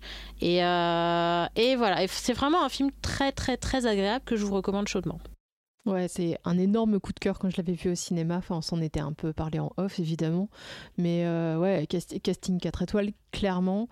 Et euh, moi, j'adore la chanson qui introduit euh, la pièce, qui du coup introduit tous les personnages un par un. Donc, Oui. où on découvre chacun un peu leurs thèmes musicaux. Et euh, j'adore, mais de toute façon, tout- tout- toutes les pièces un peu chorales comme ça, où tu vas suivre plusieurs destins qui s'entrecroisent, qui sont plus ou moins liés, moi j'adore. Et euh, et pour rebondir un peu ce que- sur ce que tu disais, je pense que il y a quand même une petite morale à la fin, dans le sens où euh, c'est euh, même si tu as l'impression d'être seul à galérer, tu n'es pas seul.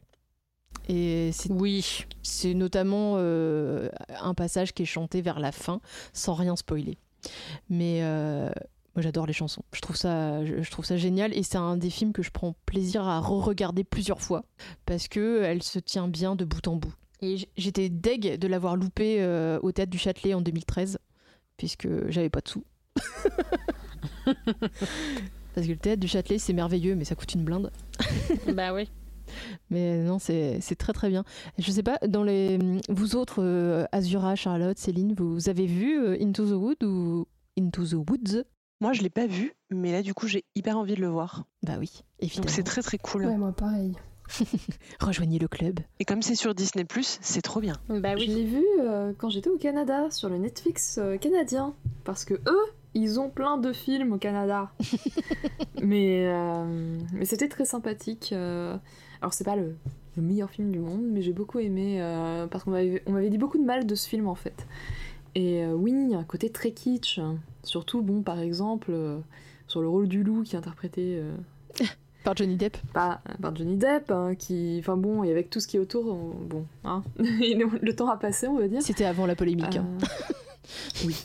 Mais moi, je l'ai vu euh, plus tard, donc Ah. au moment où il était en plein dedans, donc euh, c'est vrai que je vais. hmm, oui. Bon, mais sinon, c'est un.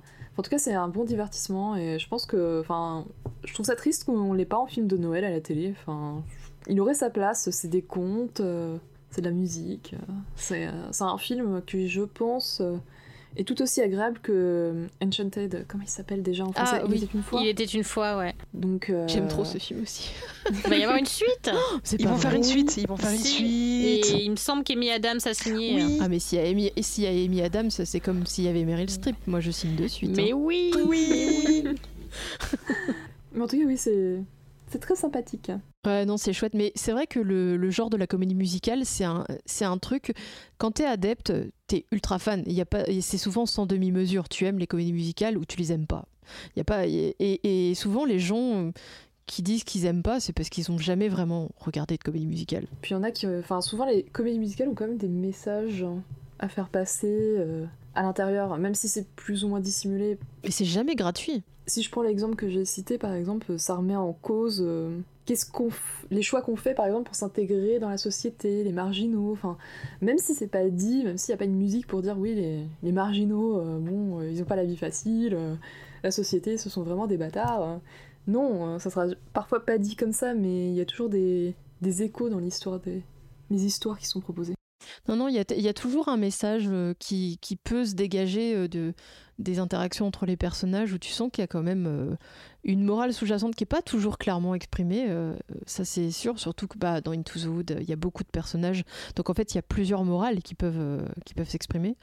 Mais la comédie musicale, ça sert souvent, comme je le disais, à dénoncer des choses qu'on peut pas. Enfin, qui sont peut-être plus difficiles à aborder autrement.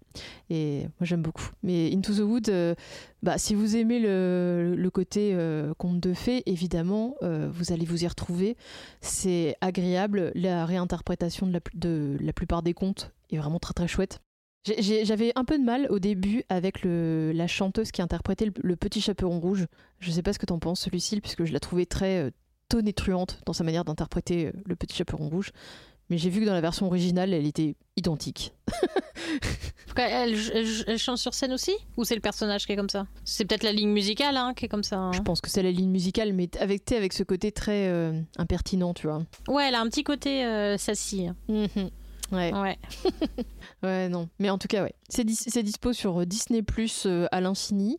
Et sinon, euh, bah, vous pouvez aussi le louer hein, euh, sur d'autres plateformes. Bah oui, exactement. J'ai vu qu'il était disponible euh, genre sur euh, YouTube par exemple. Mais euh, après, euh, réutiliser Just Watch, hein, je vous refais pas la pub, hein, j'en ai parlé suffisamment il y a deux épisodes. Mais, mais ouais, c'est très très bien. Et allez, regardez euh, tout, ce beau, tout ce beau monde. Et du coup, je propose qu'on passe à un sujet très différent, mais qui est un peu en rapport avec le sujet d'Azura, le sujet de Charlotte, puisque on va parler d'un film où c'est pareil, il faut se le passer sous le manteau, euh, un peu avec le tonton de Corée cette fois-ci. Toi, Charlotte, tu voulais nous parler de Swing Kids, mais d'abord, on écoute un extrait.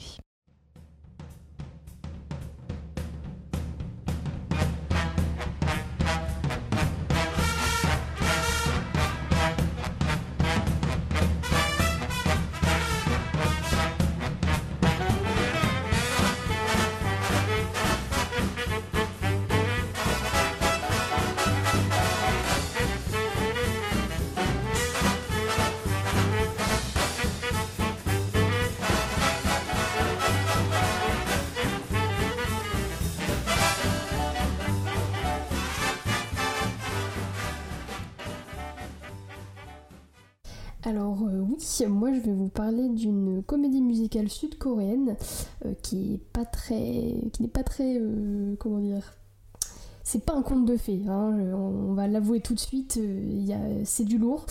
Donc, si le pays du matin calme est assez connu pour sa musique pop, parce qu'en ce moment c'est ce qui fait fureur, j'avouerai que je ne connais pas vraiment les comédies musicales. Mais le film que je vais vous présenter, une une petite découverte sympathique, une petite pépite. Alors, euh, comme l'a dit Morgan, je vais vous parler de Swing Kids. Euh, mais faites attention, il y a deux versions. Il y a une version américaine qui date de 1993 et il y a une version sud-coréenne qui date de 2018. Il me semble elle est sortie en, décembre. Donc euh, cette version coréenne se situe pendant la guerre de Corée, donc sur l'île de Goje. C'est une île où en fait il y a un camp de prisonniers regroupant les prisonniers nord-coréens et chinois. Donc déjà ça annonce une bonne ambiance bien sympathique. Ce camp est dirigé par oh, l'armée américaine et euh, parmi ces Américains, on retrouve le sergent Jackson, un homme afro-américain qui subit le chantage de son supérieur et doit organiser un spectacle euh, aux alentours de Noël euh, s'il veut re- retrouver sa femme au Japon. Donc euh, il va organiser en fait un, spectacle de claquettes car il est, très intéressé, euh, très passionné de claquettes et va composer une équipe constituée de, euh, attention, équipe de choc, un américain, donc le sergent Jackson, un nord-coréen, un sud-coréen qui a été identifié pour, un nord-coréen, donc c'est pour ça qu'il est dans cette prison, euh, un chinois et euh, une femme, malheureusement je ne sais pas si elle est nord-coréenne ou sud-coréenne. Euh, donc on dirait vraiment le début d'une mauvaise blague. L'histoire et le contexte de la guerre de Corée, c'est très curieux de trouver toutes ces nationalités ensemble. Et en fait, le film va se focaliser principalement sur le personnage de Ro Gi-soo, qui est interprété par Do Kyung-soo, donc c'est un chanteur d'un groupe de K-pop. Ils auraient pas pu trouver euh, mieux comme euh, personne pour faire des claquettes que un chanteur, danseur euh, et acteur. Mais du coup, qui est ce personnage? Donc, euh, Ro Ki-soo est un Nord-Coréen assez populaire et considéré comme un héros au, au sein du camp de prisonniers. Et en fait, il va surprendre le sergent Jackson en train de faire des claquettes. Euh, et en fait, c'est quelque chose qui est totalement euh, inconnu pour eux, pour, euh, pour ces Nord-Coréens. Et il va l'observer discrètement. Et en fait, au fur et à mesure du film, on va pouvoir voir ce personnage tomber amoureux des claquettes. Il va commencer à penser aux claquettes en entendant par exemple les prisonniers couper de la viande, euh, ou les gens marcher, ou prendre du bois, couper du bois. Il va commencer à en rêver, il va commencer à danser lorsqu'il est en train de faire euh, des tâches sur le camp. Et euh, bah, il y a un petit problème parce que bah, Gisou il est nord-coréen et les claquettes c'est américain. Et du coup, ben, s'il est surpris en train de faire des claquettes, il va être pris pour un, pour un ennemi, en fait, pour un, pour un traître. On suivra donc l'aventure de ce personnage et euh, de ses camarades de claquettes jusqu'à ce fameux spectacle de fin d'année, entre autres, euh, qui, va, qui ne malheureusement finira pas comme prévu. Euh, et on, pourrait penser que le film est assez joyeux parce que bon, on parle de claquettes, c'est pas, c'est pas quelque chose de très, de très triste, mais ne vous méprenez pas, ce n'est vraiment pas le cas et euh, en fait on a une surprise euh, à la fin du, à la fin du film. Donc je vous conseille de préparer vos petits mouchoirs car j'ai pleuré, j'ai lâché quelques larmes et si moi je pleure, c'est que vraiment euh, c'est vraiment pas très joyeux. Vous êtes, Euh, foutus. Hein. Si Charlotte elle pleure, moi je pleure au bout de 5 minutes dans le film en fait. c'est pas une comédie musicale avec des vraies paroles en fait, ça va vraiment se, se baser autour de ces claquettes et ça va être plus constitué autour du, rythme en fait, euh, des claquements de pieds, les pas, etc. Euh, c'est vraiment une musicalité qui n'a pas de, qui n'a pas de paroles. Euh, donc je vous le conseille, il est très, c'est très intéressant, mais malheureusement bon, c'est pas la vision de la guerre de Corée euh, la plus réaliste possible. hein. Euh, les, pauvres gens à cette époque pensaient pas forcément à faire des claquettes pour sauver euh, leur peau. Morale de l'histoire. non, non, mais c'est évident que dans, dans les comédies musicales, euh, il y a toujours quelque chose d'assez fantasmé aussi. Ça, ça peut dénoncer des choses et en même temps, on n'est pas dans la réalité, on n'est pas dans quelque chose de, de fidèle à ce qui s'est vraiment passé, hein, évidemment. On prend des pincettes. Donc, euh, Ah, des grosses pincettes, oui. donc euh, voilà, enfin, faut, faut prendre le film comme il est, euh, sans le prendre comme acquis, un acquis historique. Je voudrais faire une, une dédicace. Bon, la, la personne ne- n'écoutera jamais parce que déjà c'est en français, mais l'acteur qui joue le personnage chinois Xiao Fang est hilarant. Mais vraiment, c'était la, la petite touche de soleil de ce, de ce film. Il était vraiment mais hilarant. Donc je vous conseille de regarder le film juste pour ce personnage qui est épique en fait. Et du coup, la question qui fâche, où est-ce qu'on regarde ce film? Eh bien, euh, on peut le regarder euh, selon votre position géographique sur le- la plateforme totalement légale. euh, Viki, donc V-I-K-I. c'est une plateforme de base, elle est coréenne, mais maintenant elle a été rachetée par, par les Japonais, je crois. Ah bon? Euh, donc euh, il me semble, hein. Euh, là vraiment faut pas me, faut pas me croire là-dessus, je ne suis vraiment pas sûre, mais on peut la regarder de manière tout à fait légale sur cette plateforme, mais ça dépend vraiment de où vous êtes. Donc malheureusement je peux pas faire grand-chose pour vous si, bah, si votre position géographique ne vous permet pas de regarder ce magnifique film. Ouais, j'ai vu qu'il y avait, c'était disponible également sur Amazon Prime américain, je crois. Donc, bah, la solution la plus légale finalement, euh, c'est de prendre un VPN, euh, enfin, de faire appel sans sponsor à- NordVPN ou un truc dans le genre, euh, pour pouvoir justement ch- changer votre position géographique. Après, si vous avez un compte Viki ou un compte Amazon Prime, parce que Viki c'est gratuit de mémoire. Oui, Viki c'est gratuit. Et, ouais. Viki, ça Il y a existe des en abonnements français? payants, mais... Ouais, ouais, c'est top. C'est C'est trop bien. Vi- Non, non, Vicky, c'est très très bien. Là, par exemple, enfin, habituellement, ça diffuse plutôt des dramas. Et c'est aussi pour ça, je pense que le film a été rattaché à cette plateforme parce que c'est ce qui s'en rapproche peut-être le plus en termes de diffusion internationale. Euh, mais, euh, mais ouais, c'est une plateforme à la base qui est plutôt dédiée au drama euh, et qui est très très riche du coup, puisque ça permet d'avoir une porte d'entrée européenne euh, vers, tout, ce, tout ce contenu qu'on a un petit peu maintenant euh, en Europe sur d'autres plateformes, mais qui ne sont pas forcément toujours disponibles. Et notamment, bah là, euh, bah, j'en parlais dans l'épisode de, euh, sur le confinement qu'on avait fait la saison dernière. Il y a True Beauty là, qui vient d'arriver sur, sur cette plateforme-là, entre autres. Voilà, mais je, je vais m'arrêter là. Mais ouais, du coup, le film est dispo là-dessus et sur Amazon Prime américain. Donc, euh, faut, choper un petit VPN ou alors euh, le tonton de Corée qui ramène, euh, qui ramène le film sous le bras. C'est malheureusement, ce, sont des films qui sont rares pour le moment. Après, faut pas perdre espoir parce qu'il y a des films là, ils datent de 2018. Il suffit simplement qu'un distributeur se sorte ses petits doigts des fesses pour décider de le distribuer en Europe. hein. Donc ça arrivera en 2025, c'est pas grave. Peut-être doublé, peut-être sous-titré, on sait pas. euh.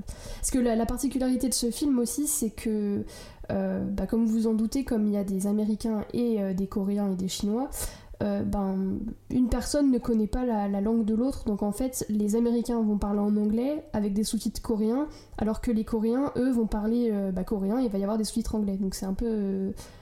c'est euh, sympathique quand même. Et pourtant, ils arrivent à se comprendre.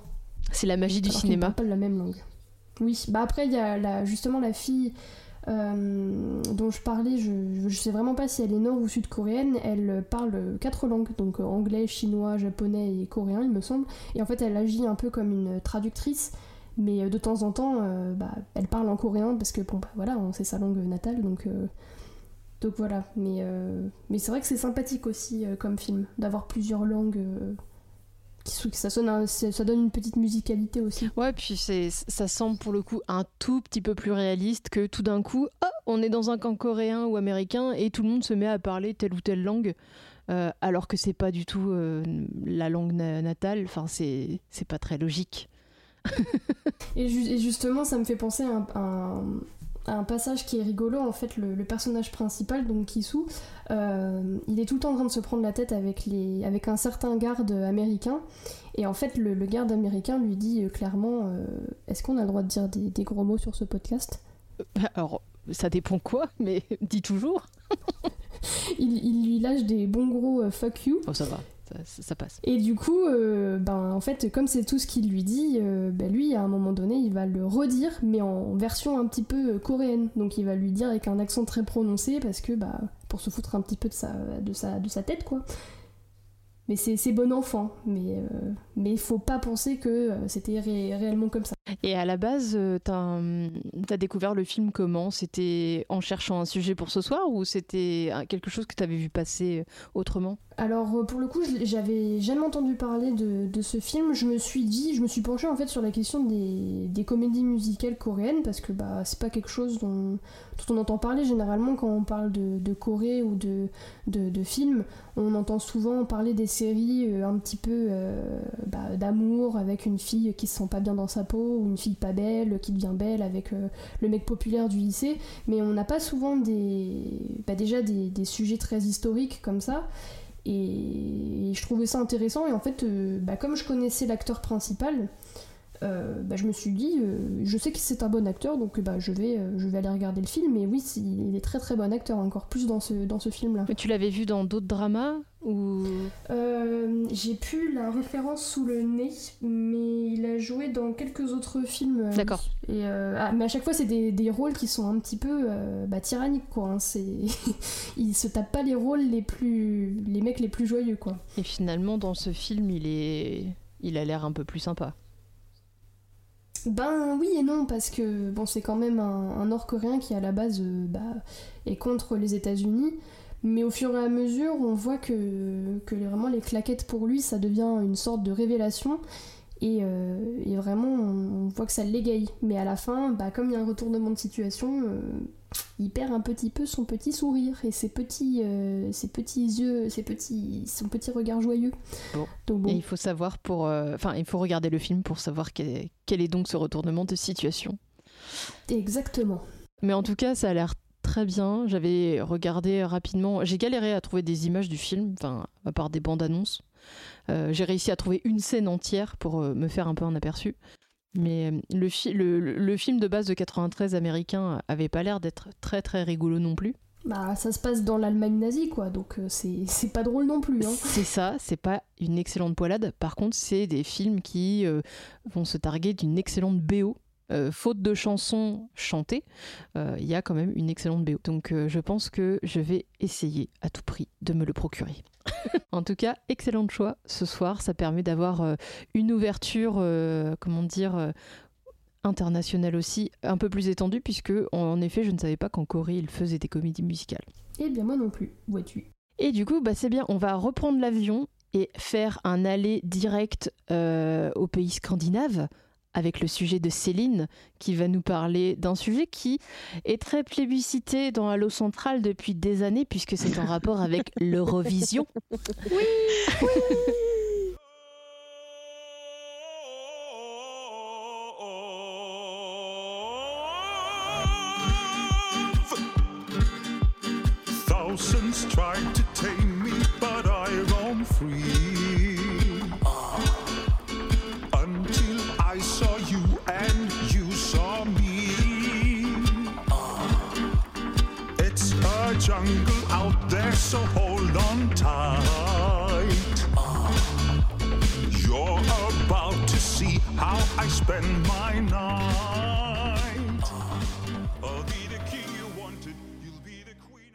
Alors, le coronavirus nous aura, euh, vous aurez remarqué, empêché de vivre pas mal de choses cette année.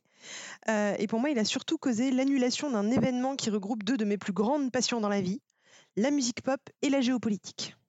L'Eurovision, pour moi, c'est une authentique Madeleine de Proust. La seule émission que je regardais chaque année avec ma maman, qui s'endormait toujours la dernière chanson écoutée, tandis que moi, j'avais la permission exceptionnelle de rester éveillée jusqu'à 2h du mat, histoire d'avoir ma dose de 12 points go to jusqu'à l'année suivante. Et encore aujourd'hui, c'est un rendez-vous que je ne manquerai pour rien au monde, quitte à le faire subir aux personnes euh, qui me sont chères et qui malheureusement n'ont pas choisi d'être là le soir en question. Petite dédicace à mon chéri, qui a eu son baptême lors de la victoire de Netta et de sa chanson très hashtag balance ton porc. L'Eurovision, donc, cet événement mondial un peu désuet, mais qui te permet chaque année de te rappeler où se trouve l'Estonie et aussi que décidément personne n'aime la France. J'en profite pour glisser une petite pensée pour tous les candidats français adorés par la critique, mais défoncés sur l'autel des SMS surtaxés. Point d'Eurovision cette année donc, à part un ersatz préparé en catastrophe, avec chaque candidat filmé 20 secondes avec son téléphone portable dans sa chambre d'adolescent, autant dire pas grand-chose. Mais c'était sans compter sur notre service de streaming préféré, euh, qui commence par Net et termine par Flix, qui nous a proposé en juin un film sur, devinez quoi l'Eurovision, car si ça avait été sur autre chose, ma chronique n'aurait pas eu vraiment de sens. Le film a failli connaître un destin aussi funeste que son modèle lorsque le concours a été annulé, mais est finalement sorti en juin dernier. Eurovision Song Contest The Story of Fire Saga, c'est un film avec un titre extrêmement long, mais surtout l'histoire d'un duo de chanteurs islandais Sigrid et Lars, campés par Rachel McAdams et Will Ferrell, qui rêvent de participer au concours depuis qu'ils ont assisté à l'historique victoire d'ABBA en 1974.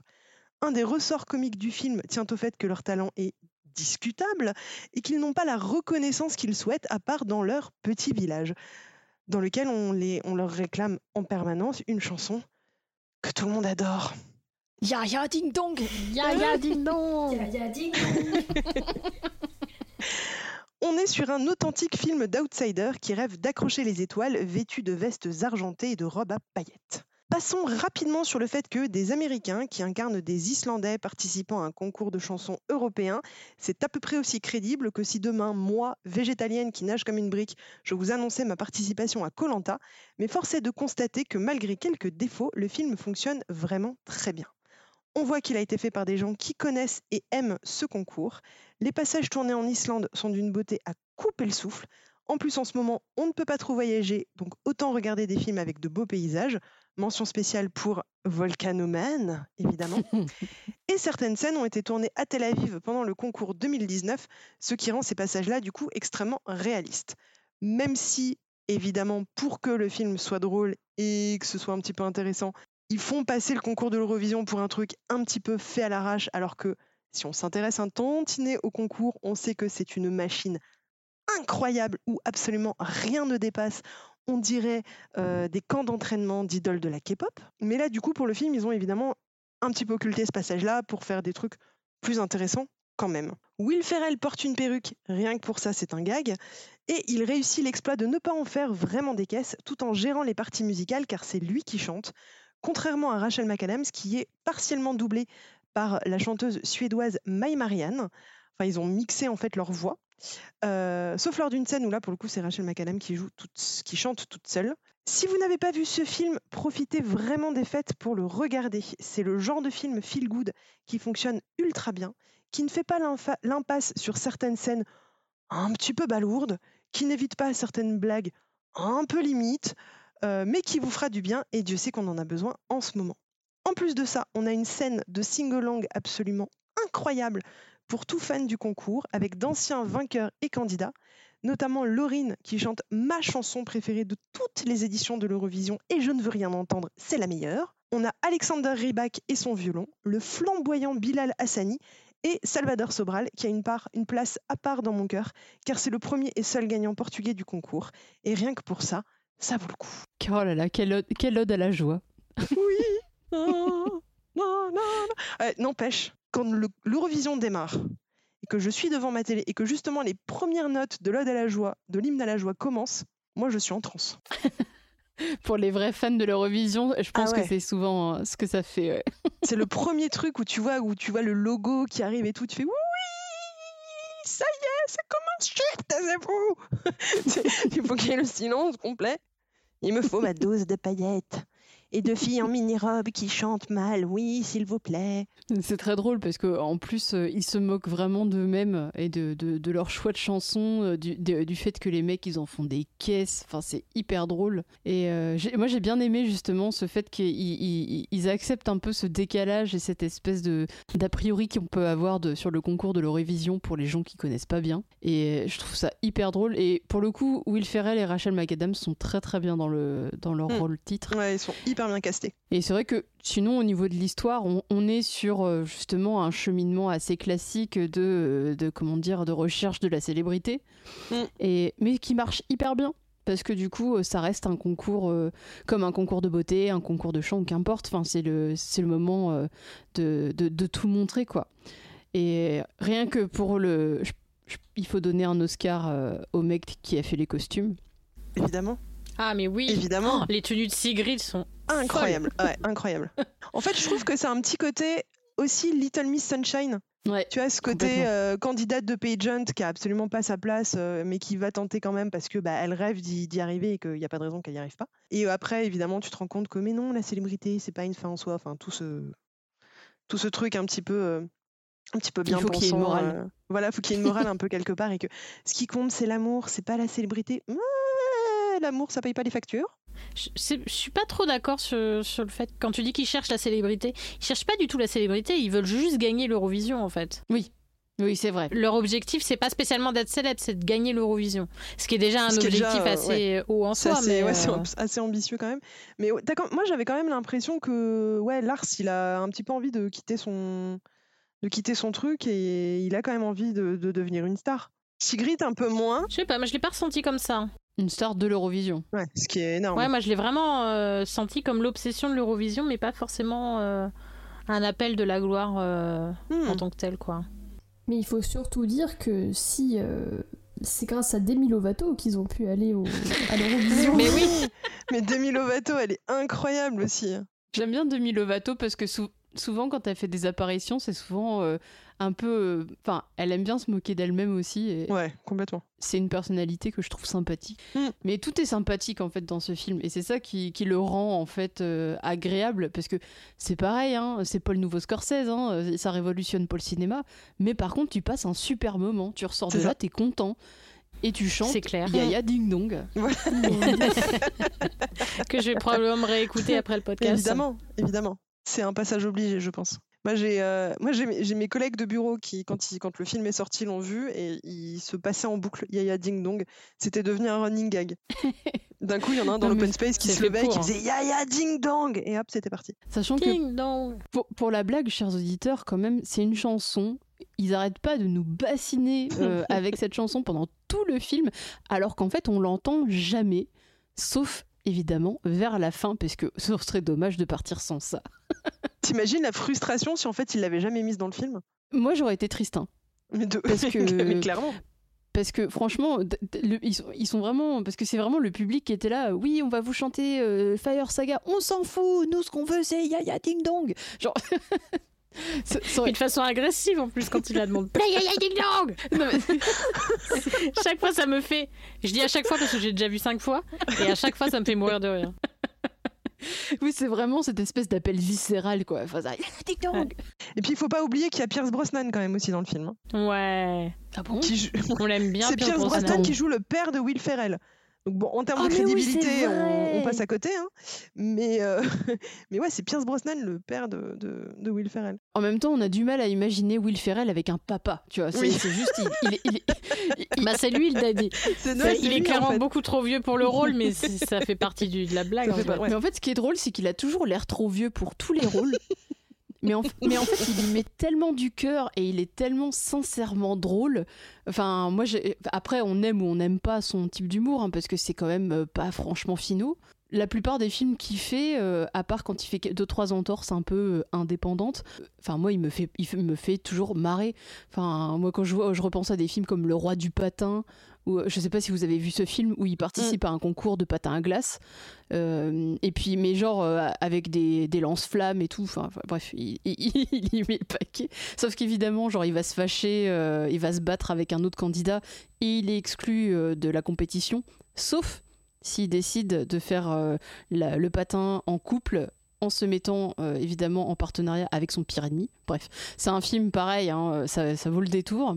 Un film, comment dire, au scénario, euh, comment dire, révolutionnaire, mais qui est très drôle. Et il est, mm, Will Ferrell, il, il a quelque chose de sympathique. Et, et ça colle très très bien. Rachel McAdams, elle est mimi quoi qu'elle fasse, même quand elle fait Regina, Regina George. Rachel McAdams. Ah, mais elle est tellement cool. Puis là, dans, dans ce film-là, en plus, elle joue une nana qui croit à fond aux elfes, aux lutins et tout, mais elle est trop bien. Et en même temps, elle a raison. Mais oui, mais, mais non, mais euh, moi, j'ai aucun doute. hein. Moi, je viens de regarder deux fois les Chroniques de Noël 1 et les Chroniques de Noël 2 juste à cause des lutins. hein. Ah oui, ils sont trop bien. Mais d'ailleurs, il y a une super scène musicale dans les Chroniques de Noël 1 que je vous conseille. Et dans les Chroniques de Avec Noël le 2 Père. Noël. euh, Ouais, mais elle est, elle est un peu Elle moins, moins bien bien, dans le 2, je c'est vrai. mais dans le 1, rien que pour la scène du Père Noël qui chante, euh, il faut voir ce film. De toute façon, il faut voir ce film, c'est Kurt Non, mais Russell Kurt Russell, voilà, non, mais Kurt Russell en Père Noël, a-t-on besoin d'ajouter quelque chose? Je ne crois pas. Pour- juste pour vous résumer cette émission, c'est une émission de Yankee où euh, on est complètement. nos cœurs sont achetés par des acteurs. Voilà, c'est tout. Voilà. Moi, je veux bien qu'on me donne un euro à chaque fois que je dis Kurt Russell. Je, voilà, je- aucun problème. Je, je- je- j'en ai je, des suis- tonnes, je suis riche dès demain. C'est clair. Franchement, on veut bien une sponsor, hein, pas de problème. Euh, euh, Azura, elle a déjà un sac de billets à force d'avoir dit Meryl Streep. Non mais imaginez, un film Meryl Streep, Kurt Russell. Non mais on prend feu nous. Mais ça n'existe pas déjà Il va falloir chercher ça tout de suite. Oh là là. Google. Tu sais, c'est un peu, euh, comment dire, euh, le, le, le Spider-Verse, tu vois. C'est du meilleur des acteurs. Il y a un film de le 83. Meryl-verse, Le Meryl Streep-verse. Un film de Il y a 83 un film de avec les deux. 83, la meilleure année, évidemment, puisque c'est l'année de ma naissance. Le mystère Silkwood. Ah mais oui, mais je l'ai vu en plus. Et tu t'en rappelais pas? Non, parce que je l'ai vu il y a très longtemps. Oh là là là là là là là. Oh là là. Oh. Oh, il y a Cher. C'est pas un film rigolo. Non, mais il y a Meryl Streep, Kurt Russell et Cher. Ah ouais, mais genre Cher quand elle était bankable en plus? Cher 83, donc Cher, Cher euh, nuque longue. Cher avec un mulet. Ah bah je signe moi. Évidemment. Le peu de films qu'elle a fait, Cher, moi j'aime bien. Moi aussi. Oh, Éclair de lune fantastique avec Nicolas Cage. Ouais. Et même dans, les, dans le registre kitsch, euh, le dernier Mamma Mia 2 où elle descend Oui. d'un hélicoptère avec euh, des Elle est talons, incroyable. avec une tenue disco. C'est pareil, Ma- Mamma Mia, c'est euh, c'est assez spécial comme comédie musicale. C'est assez, euh, c'est assez kitsch, je trouve, dans la, dans la, dans la manière dont c'est mis en scène.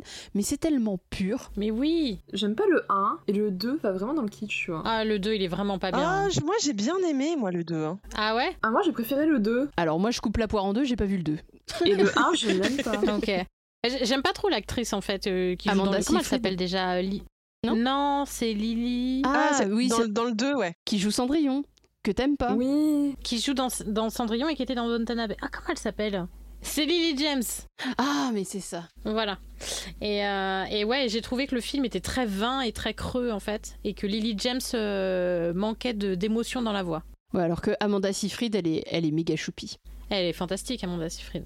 Ouais, mais dans le 2, il y a quand même Andy Garcia qui chante Fernando. Oui, ce duo. Et alors cette scène est incroyable. Moi, moi vraiment, ça a été du, ça a été du fan service du début jusqu'à la fin. Et J'étais comme une dingue. C'est même pas ça, c'est. On voulait. Le premier Mamma Mia, ce que je lui reproche, c'est. Pourtant, il y a Meryl Streep. 50 centimes. Alors, je ne lui reproche pas Meryl Streep. Mais ce que je lui reproche, c'est euh, qu'il va pas assez. On sait que c'est kitsch, enfin, l'histoire elle tient pas debout, c'est n'importe quoi. Et dans le 2, il assume totalement son côté kitsch et il y va, et il y va à fond. Ça va jusqu'à l'hélicoptère, ça va. On va dire que voilà, il a assumé ce qu'il était comme produit et c'est beau en fait. Et c'est vrai que le scénario, bon, de toute façon, Mamma Mia, je m'attends pas à avoir un scénario profond et, et qui me fasse réfléchir, hormis, oh là là, euh, mon amoureux est loin, que c'est compliqué, et puis ça va pas bien, et puis à la fin ça ira tout mieux. Mais voilà, Mamma Mia, euh, c'est... Le 2, euh, bon, si on fait abstraction du scénario, les musiques sont, sont assez rigolotes, euh, je trouve. Mais de toute façon, Mamma Mia, le... c'est une pub pour la Grèce, non? Un peu, oui. Euh, attends, on va quand même. On va Ah, dans, dans un restaurant pas à Paris, un, un restaurant à Ah Paris oui. où ils chantent Waterloo. Et ça, c'est beau. Ouais, ouais. Non, Mamma Mia, c'est c'est- ouais, ces films sympathiques, tu vois, euh, qui te mettent de bonne humeur. Mais de toute façon, de base, à partir du moment où tu écoutes du ABBA, tu es forcément de bonne humeur.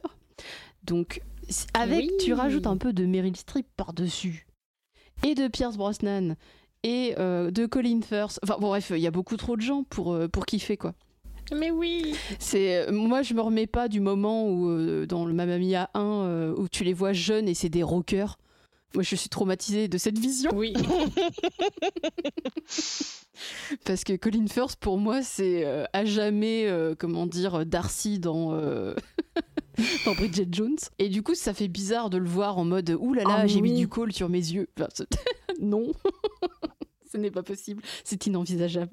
Mais bref, c'est fun. C'est des films qui font plaisir. Quoi. Mais oui, ça détend. Et c'est ça, et c'est tout ce qu'on demande pour cette fin d'année en fait, c'est de se détendre. Parce que bon, là on Ah, a fait une clair. liste de films où on chiale, et on termine par le film de l'Eurovision, où là, voilà, on se marre un peu, et après t'enchaînes avec tous les trucs un peu positifs, Mamma Mia, Sister Act, tous ces trucs-là.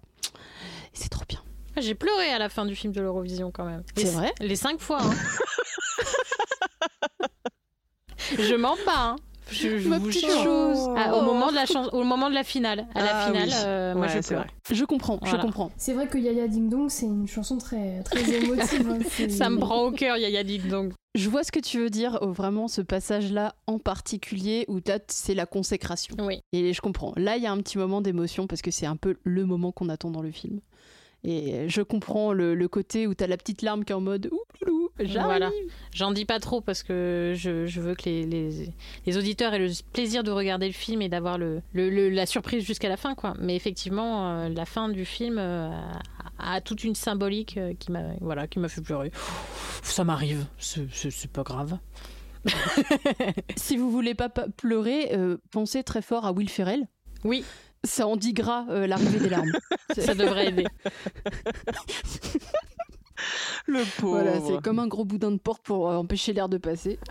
Oh, cette image affreuse Oh Je viens non, d'imaginer- Morgane, je viens t'as d'imaginer osé. Will Ferrell allongé devant une porte pour éviter que le vent passe. Oh mon mais je Dieu. suis sûre que c'est un, c'est un sketch SNL qui, qui- quelque part, tu vois. Enfin, c'est- C'est malheureusement bien possible. Ce podcast va beaucoup trop loin. Oui, je crois qu'on commence à fatiguer. là. Alors, je note que pour un Secret Santa, faut commander un boudin de porte Will Ferrell. Ce serait terrifiant. Morgane, ça va trop loin. c'est terrifiant. Non, mais c'est parce que j'ai beaucoup de sympathie pour Will Ferrell parce que je, j'aime beaucoup ses films où il joue. Je le trouve souvent très drôle. Et euh, la dernière, j'ai vu dernièrement, bah, j'en parlais. euh, il y a pas longtemps aux filles de, de Elf, le- un film de Noël qu'il a fait. Et il y avait eu tout un petit documentaire euh, sur euh, le, qui s'appelle The Movie euh, That Made Us.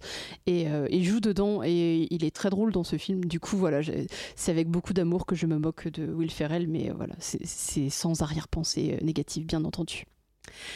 Sur ce, je vous propose que nous terminions cet épisode merveilleux là-dessus, sur toute cette positivité. Et euh, bah, je voudrais toutes vous remercier euh, bah, d'être euh, venus pour cet épisode, euh, d'avoir déversé tout notre amour sur les comédies musicales parce que il en faut, il faut des gens pour militer pour les comédies musicales.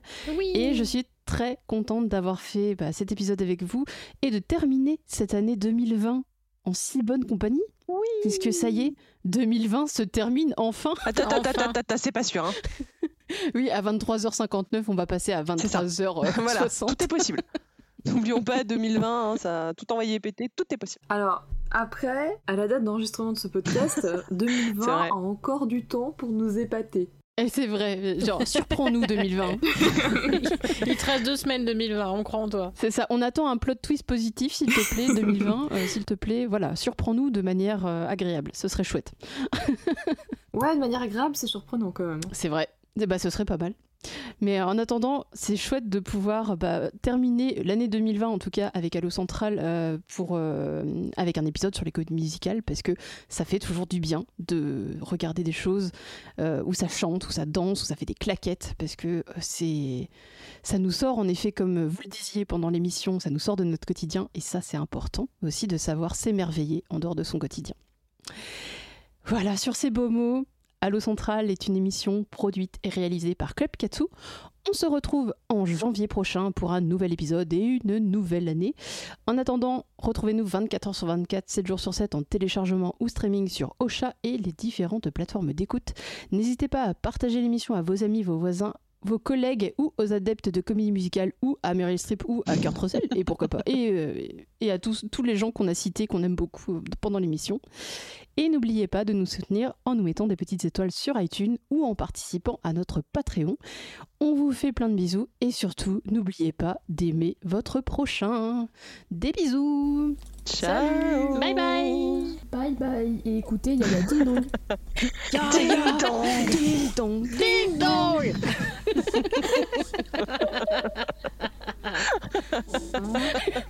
Vous l'avez tellement bien vendu. Je suis tellement Euh, mais là, là, là, je, je Spotify, bonjour. When I feel your gentle touch and things are going our way.